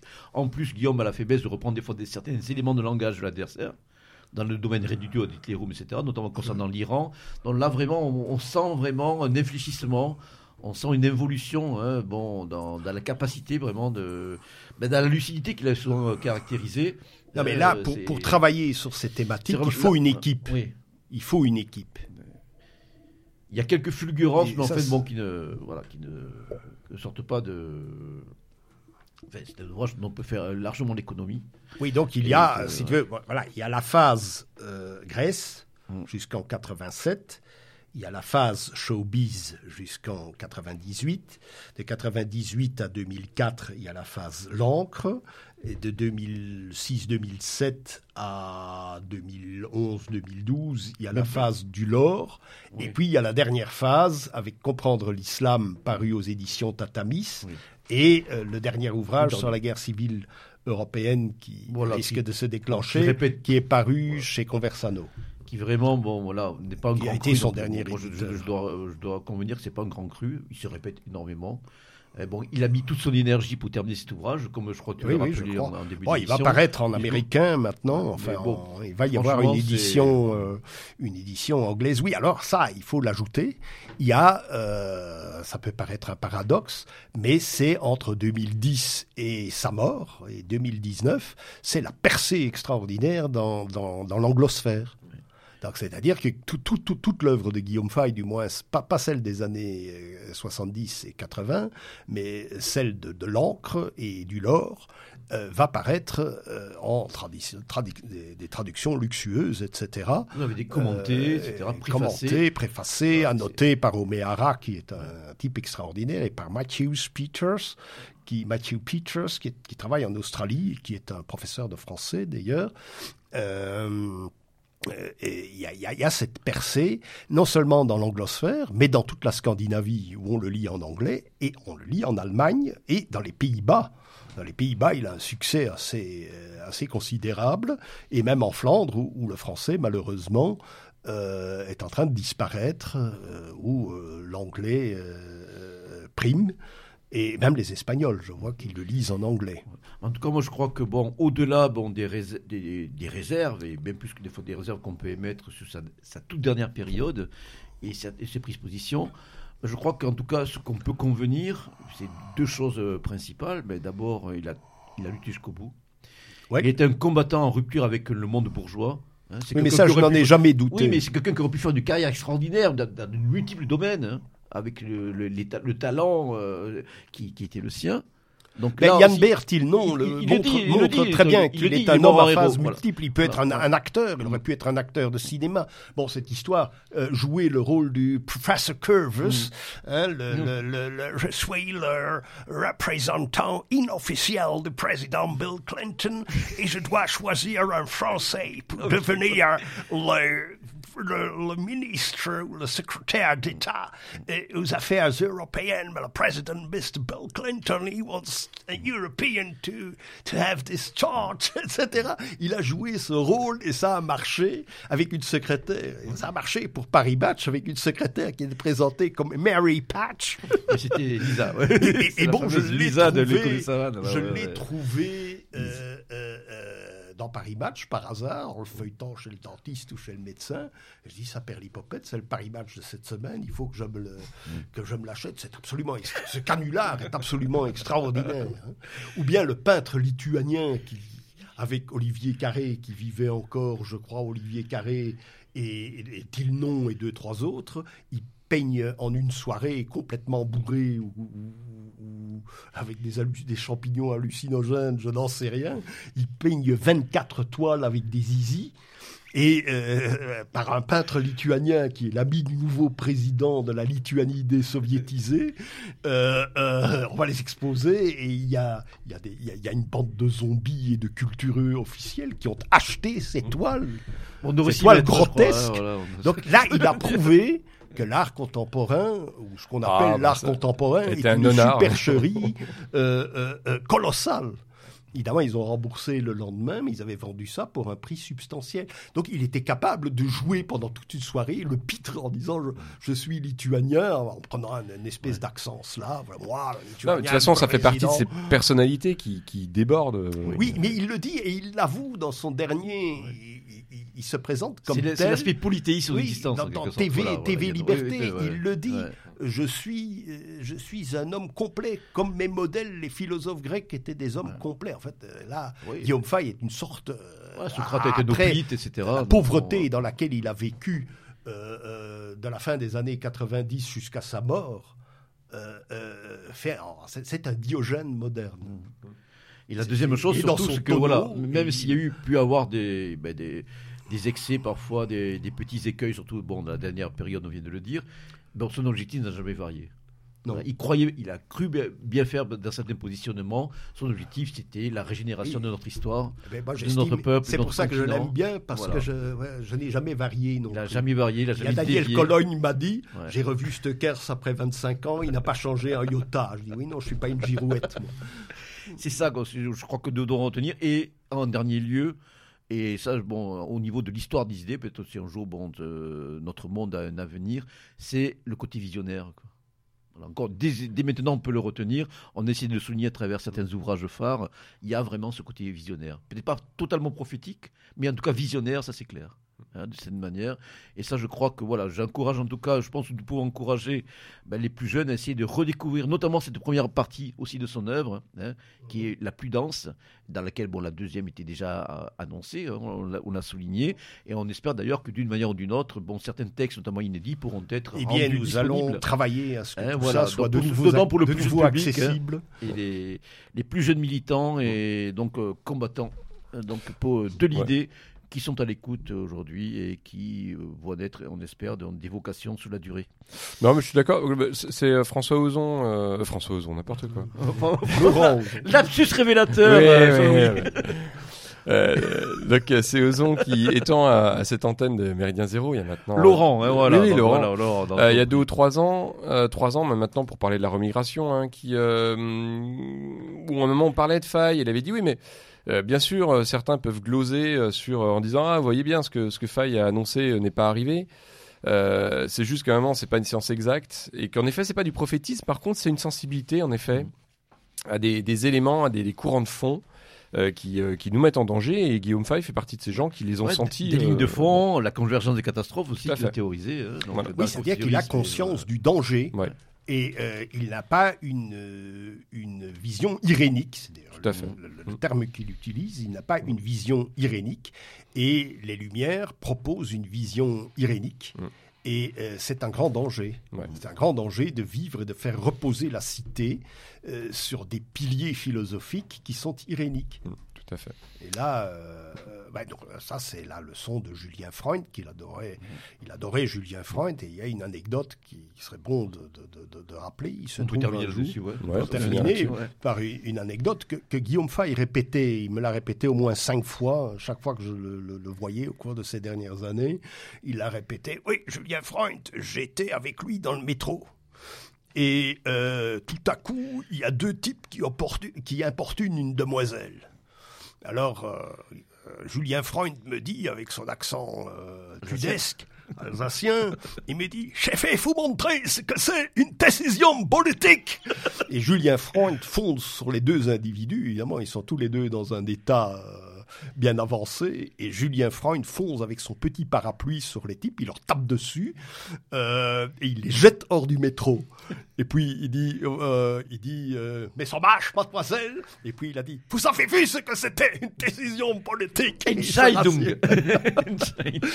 Et, et, et, et voilà, donc là, ça c'est la, la, vision non irédique de, de, de, de Guillaume Fay, inspirée par ce cher Julien Freund.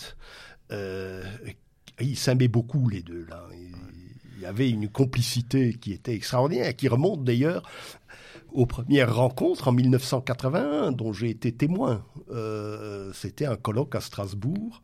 Et puis, euh, la même année 81, un entretien filmé chez Julien Freund qu'on n'a pas pu euh, publier sur le plan technique parce qu'il n'y avait pas moyen de gommer les grimaces que- que Freund et Fay faisaient euh, parce que euh, j'ai les vues de mes yeux vus. Freund avait vidé 3 litres de vin lui tout seul. Voilà, euh, Évidemment. C'était, mais euh, le- le- la journée a été extraordinaire Ah bah oui, parce que nous euh, pas. in vino veritas, euh, nous étions là, surtout les plus jeunes, à écouter le professeur Freund Mm. définir évidemment les grands concepts du politique. Mm. C'était extraordinaire. Très bien. Voilà, donc je pense qu'on peut rappeler les, références donc de l'ouvrage collectif que tu as co-signé, Robert, avec euh, Pierre Krebs et Pierre-Émile Blairon. Donc Guillaume hein, cet esprit fusé, hommage et vérité, donc euh, aux éditions du Lore pour la modique somme de 19 euros, voilà, du beau papier. Et donc et puis surtout euh, une pièce à apporter à la fois sur le front métapolitique, mais aussi pour l'histoire Mm. hein, de cette mouvance, mais qui, reste encore à écrire. hein, voilà, avec euh, Très bien. un autre regard, Bah, merci à merci à tous les deux. Je pense que euh, Guillaume Fay méritait très largement donc cette, euh, cette émission hommage. On aurait pu faire encore sans doute bien plus long, Euh, mais bon, les Oui, choses ont il une n'est pas fin. exclu que dans un avenir plus ou moins proche, on revient sur certains aspects Tout- particuliers Tout à fait. euh, de sa pensée qui auront été retravaillés et approfondis. Quoi. Voilà. Très bien.